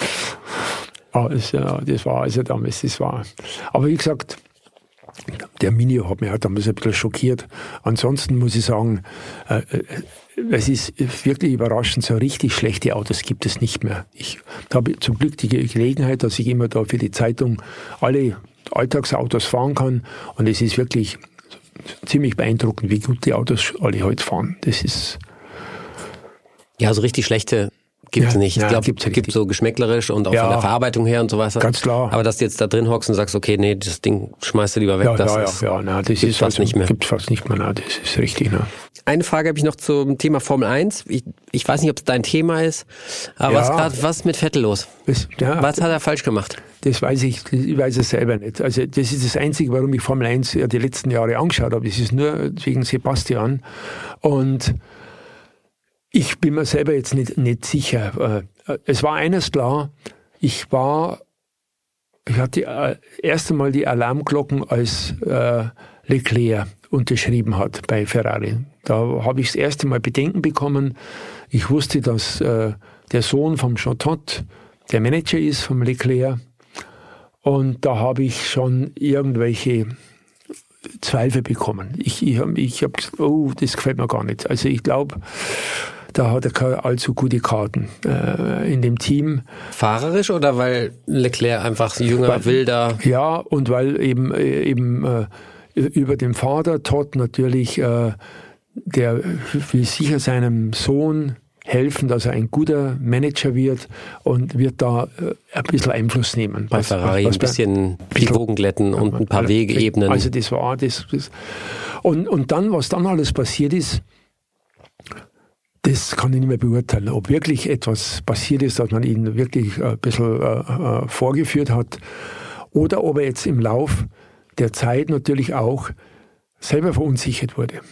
Ne? Weil, also ich, es gibt, eines ist klar im Rennsport, im Rallye-Sport. Es gibt nur einen Gegner. Das ist der Teamkollege. Alle anderen haben besseres Material, haben ein besseres Auto, kann ich nichts dafür, wenn die schneller fahren. Ja. Also das muss da klar sein. Also das ist der größte Druck, den du überhaupt hast. Du musst schauen, dass Und wenn es dagegen nicht läuft, gegen Teamkollegen nicht läuft, dann... Dann bist du, bist du unter Druck. Und, und dann da, kann, da kann, kann passieren, dass du nicht dann auch äh, wirklich an dir selber zweifelst. Du versuchst plötzlich Dinge zu ändern. Du glaubst nicht mehr, dass du richtig fahrst. Du meinst, du musst, du musst noch später bremsen oder sonst was. Aber äh, ich glaube, dass halt in, im, im Falle, was jetzt vom Sebastian, was ich so mitkriege, erstmal ist es schon so, dass die Ferrari-Leute anscheinend äh, voriges Jahr mit dem Motor ein bisschen betrogen haben, heuer natürlich deshalb äh, hoffnungslos hinten nachfahren. Was ist die, äh, die Folge? Sie sagen, wir müssen weniger Abtrieb fahren, damit wir das ein bisschen ausgleichen. Sebastian kommt damit überhaupt nicht zurecht, fühlt sich nicht wohl und wenn du dich im Auto nicht wohlfühlst, ist das vorbei. Ja. Kannst du nicht mehr schnell fahren. Wenn es einmal läuft, dann läuft's. Das ist das Problem. Und dann hat er natürlich auch noch, noch so tausend so, so blöde Dinge, wo passiert sind, wo, verstehst du, wo er mit Hockenheim im Regen. Hockenheim im Regen. Das war, war das ist, das ist eine, eine hundertstel Sekunde in deinem Leben. Und, da Und das ist der Anfang von wirklich ganz vielen Sachen, die dann passiert sind, die Das dir einfach das irgendwie ruinieren alles. Ja, ja, das ist also, das ist schrecklich. Gell? Und wie gesagt, äh, ich sage immer noch und hoffe immer noch, dass auch vielleicht noch natürlich auch mit dem Auto noch irgendwas, äh, irgendwas Pech gehabt hat, dass der Chassis erwischt hat, was nicht geht. Aber jetzt beim letzten Rennen war, war das wieder in Ordnung. Okay, da hat er jetzt das Glück gehabt, dass der, der andere äh, äh, ausgefallen ist. Beim Training habe ich mal geschaut, waren es äh, auch ein paar Hundertstel, wo Unterschied war zwischen ihm und ihm. Und äh, mit dem, glaube ich, muss man generell heute leben, dass die jungen Leute einfach äh, wesentlich äh, risikofreudiger sind. Äh, Da muss ich gerade mal einhaken. Ähm, wir sind ja heute auch Rennen gegeneinander gefahren. ja, Ähm, wie schon so oft. Und da haben die jungen Leute, äh, ich nenne mich jetzt einfach mal so, nichts gerafft. Du Hast nämlich gewonnen. Du hast mir wie immer, es ist wirklich so, wir sind schon, keine Ahnung, ich würde mal sagen, knapp zehn Rennen sind wir gegeneinander gefahren. Ja, ja, ja. Und in allen diesen zehn Rennen hat Walter Röhrl mir eine eingeschenkt, dass alles zu spät ist. Und auch so, auch heute wieder. Ich Nach wollte, so vielen Jahren, Walter, ich danke mir echt so, äh, jetzt irgendwann kommen, jetzt ne, werden die Reflexe nicht mehr so gut und so. Und ich habe auch das Gefühl, dass ich immer mal wieder ein bisschen besser werde. Und äh, es langt einfach nicht, um dich zu schlagen. Ja, aber das war, ich weiß es auch nicht. Also ich habe das heute habe ich schon damit gerechnet, dass du schneller fährst, weil ich bin jetzt äh, ich bin schon weit weg. Was vielleicht der Vorteil war, dass ich gestern zufällig einen Lehrgang hatte äh, mit 40 Autos, 40 Porsches und jeder wollte, dass ich mit seinem Auto fahre. Und äh, auf der Straße fahre ich inzwischen nicht mehr schnell. Ich, bin, ja- ich fahre nie so, dass das Auto weggeht oder was. Das habe ich irgendwie durchs Alter verloren. Aber gestern natürlich, wenn der im Auto neben mir sitzt, der will ja nicht, dass ich langsam fahre, der will ja sehen, was sein Auto kann. Ja. Also bin ich natürlich schnell gefahren. Es war nass, rutschig, quer gefahren, wieder, äh, wieder ein bisschen Gefühl fürs Auto bekommen. Und ich habe ich hab ja den Porsche-Leuten gesagt, Herrschaften, ich will keine Kompetition, Kompetition mehr haben. Ich, die Zeit ist vorbei, ich will nicht mehr Rennen fahren. Als, Aber wenn der Malmedy kommt, dann fahre ich gerne wieder Ja. gegen ihn, weil da weiß ich, dass ich schneller bin. Scheiße. Ja, das wusste ich eben nicht. Das wusste ich nicht. Und ich bin da äh, heute auch losgefahren und äh, war auch nicht so zufrieden, weil ja, einmal ist er mal richtig weggegangen, habe ich mal korrigieren müssen, weil er ein bisschen abgelenkt war durch diesen furchtbaren Tod einer Schwalbe, die ich, die ich überfahren habe. Ja. Das hat mich belastet. Und, und ich war dann verwundert, als ich bin an der Uhr gesessen, als du dann die letzte Kurve kamst. Und es waren 56, sage ich, ja, passt. Ein Sack, unfassbar. Vielleicht habe ich jetzt die Chance, dich zu schlagen, Walter. Wir haben nämlich ein kleines Spiel vorbereitet. Sound On. Welche Karre klingt so? Und zwar werden wir jetzt Autosounds hören. ja. Und wir müssen gemeinsam, aber vielleicht auch lieber ein bisschen gegeneinander raten, was das für ein Auto ist. Ja, also, Also Automarke ja, alles klar. gibt schon ein bisschen was Ja, ja, und. Ähm, Autotyp wäre natürlich noch besser. Wir hören einfach mal rein, würde ich sagen. Alles klar.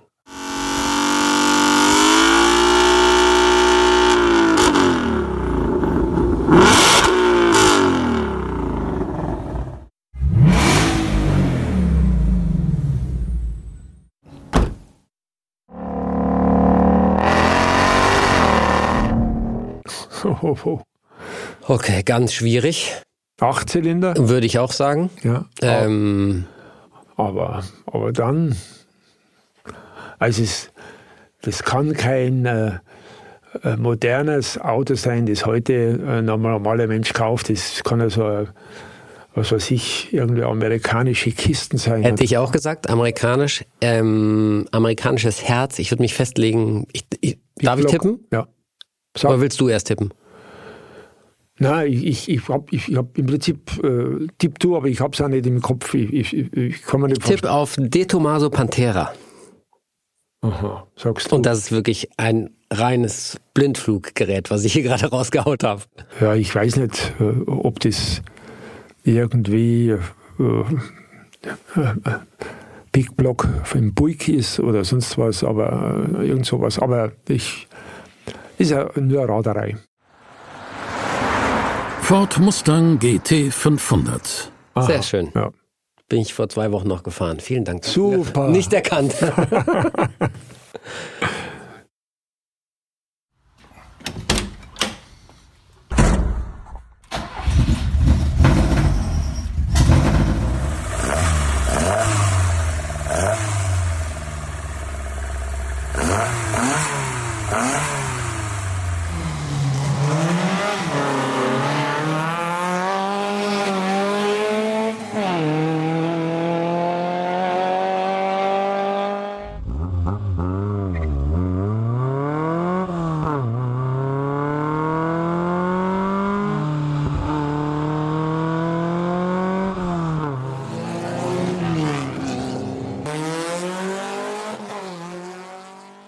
Hast du irgendeine Idee? Als erst beim ersten Anlassen habe ich gedacht, es wäre äh, BMW, äh, äh, der erste äh, BMW M3 Vierzylinder. Mhm. Aber dann beim Fahren, das Schalten, der Anschluss, der ist zu mau. Also das ist, das ist, kann es kein BMW nicht sein. Und ansonsten schwierig. Hast ich, du Verdacht? Ich habe mal so einen Ford Escort, so einen Hundeknochen, bin ich mal gefahren. Mhm. Heißt der Hundeknochen? Ja, ja, Schon, ne? ja, ja, ja, ja. ja.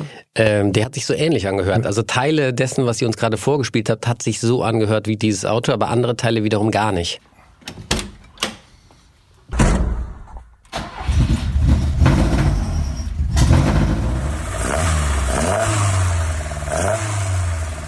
Das, mein, das BMW kennst du sein, oder?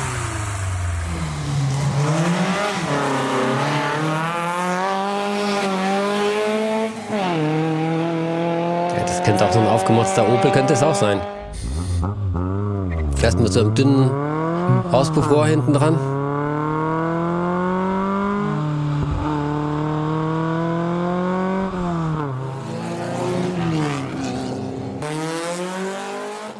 Walter, du warst viel mehr auf historischen Rennveranstaltungen als ich. Ich, ja, das stimmt. Ja, okay. Da kommen nicht viele Autos in, in, in Frage. Das ist, es kann kein Golf nicht sein. Ob's das kann kein Opel Ascona nicht sein. 02er vielleicht? Ja, das könnte vielleicht, das, äh, das noch ein alter 02er ist, wobei der ja, sonst fällt mir nichts ein.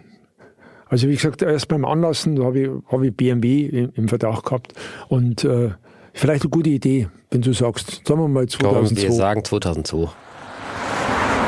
Fiat 131 Abarth. Boah, das ist fies. Ja, ja, Wahnsinn. Alter. Willst du es nochmal hören, Walter? Nein, nicht, weil das, das ist natürlich ein Fiat 131, aber das ist ja irgendwie so ein, ein Bauerntuning, das hat nichts mit dem Werksauto zu tun. Okay, der hat sich ganz anders angehört. Ja, ja, der hat sich ganz anders gehört. Aber okay, ja, es ist Respekt. Nice try, Jungs. ja. Walter, ich muss dir einen ganz, ganz großen Dank aussprechen, dass du äh, den Quatsch hier heute mit uns mitgemacht hast. Vielen, vielen Dank, dass du da warst. Ja, ja. Ähm, wir machen wahrscheinlich zwei oder drei Folgen daraus, glaube ich. Ja, wir haben ja, wir haben ja, wir haben ja, nur, wir haben ja gar nichts abgehandelt. Da gibt's ja noch wir haben so gar, fast gar nichts. Wir haben wirklich nur an der Oberfläche gekratzt, ähm, aber es war trotzdem sehr, sehr unterhaltsam und wir haben, glaube ich, sehr viel erfahren über den Menschen Walter Röll, über den Renn- und Rallyefahrer Walter Röll mhm. und äh, ein bisschen was, glaube ich, konnten wir auch für unser aller Autofahrerleben mitnehmen. Vielen Dank, dass du da warst. Ich will gar nicht mehr sagen, weil das, ja, ich lasse das jetzt mal so andächtig stehen. Das war unser kleiner Podcast Nice am Steelcast von der GQ mit Walter Röll heute. Ähm, vielen Dank, dass du da warst, Walter. Und ich hoffe, wir sehen uns noch sehr, sehr oft wieder. Und ich lass mich auch gerne nochmal von dir verseilen auf der Strecke. Danke klar. dir. Danke. Ganz wichtiger Hinweis, wir haben natürlich nicht nur den Cars Podcast, sondern auch andere. Zum Beispiel mit Magic Fox zusammen den Body und Care Podcast. Janine Ullmann macht bei uns das Lifestyle-Thema und André Schürle, der Fußballer, macht einen Business-Podcast mit der GQ zusammen. Also klickt euch da mal rein. Ansonsten gibt es natürlich GQ auch zum Anfassen am Kiosk oder im Internet. Also klickt euch rein. Geht mal wieder raus, geht vor die Tür und holt euch was zum Lesen. Viel Spaß dabei. Das war Nice am Stil Cars, der GQ Podcast mit Matthias Malmedy. GQ Nice am Stil Cars ist eine Podcast-Produktion von GQ und Studio Bummens in Zusammenarbeit mit Matthias Malmedy. Redaktion und Produktion Konstantin Herrmann, Laura Pohl und Wiebke Holtermann. Ton und Schnitt Mia Becker und Henk Heuer. Neue Episoden jeden zweiten Donnerstag, überall wo es Podcasts gibt.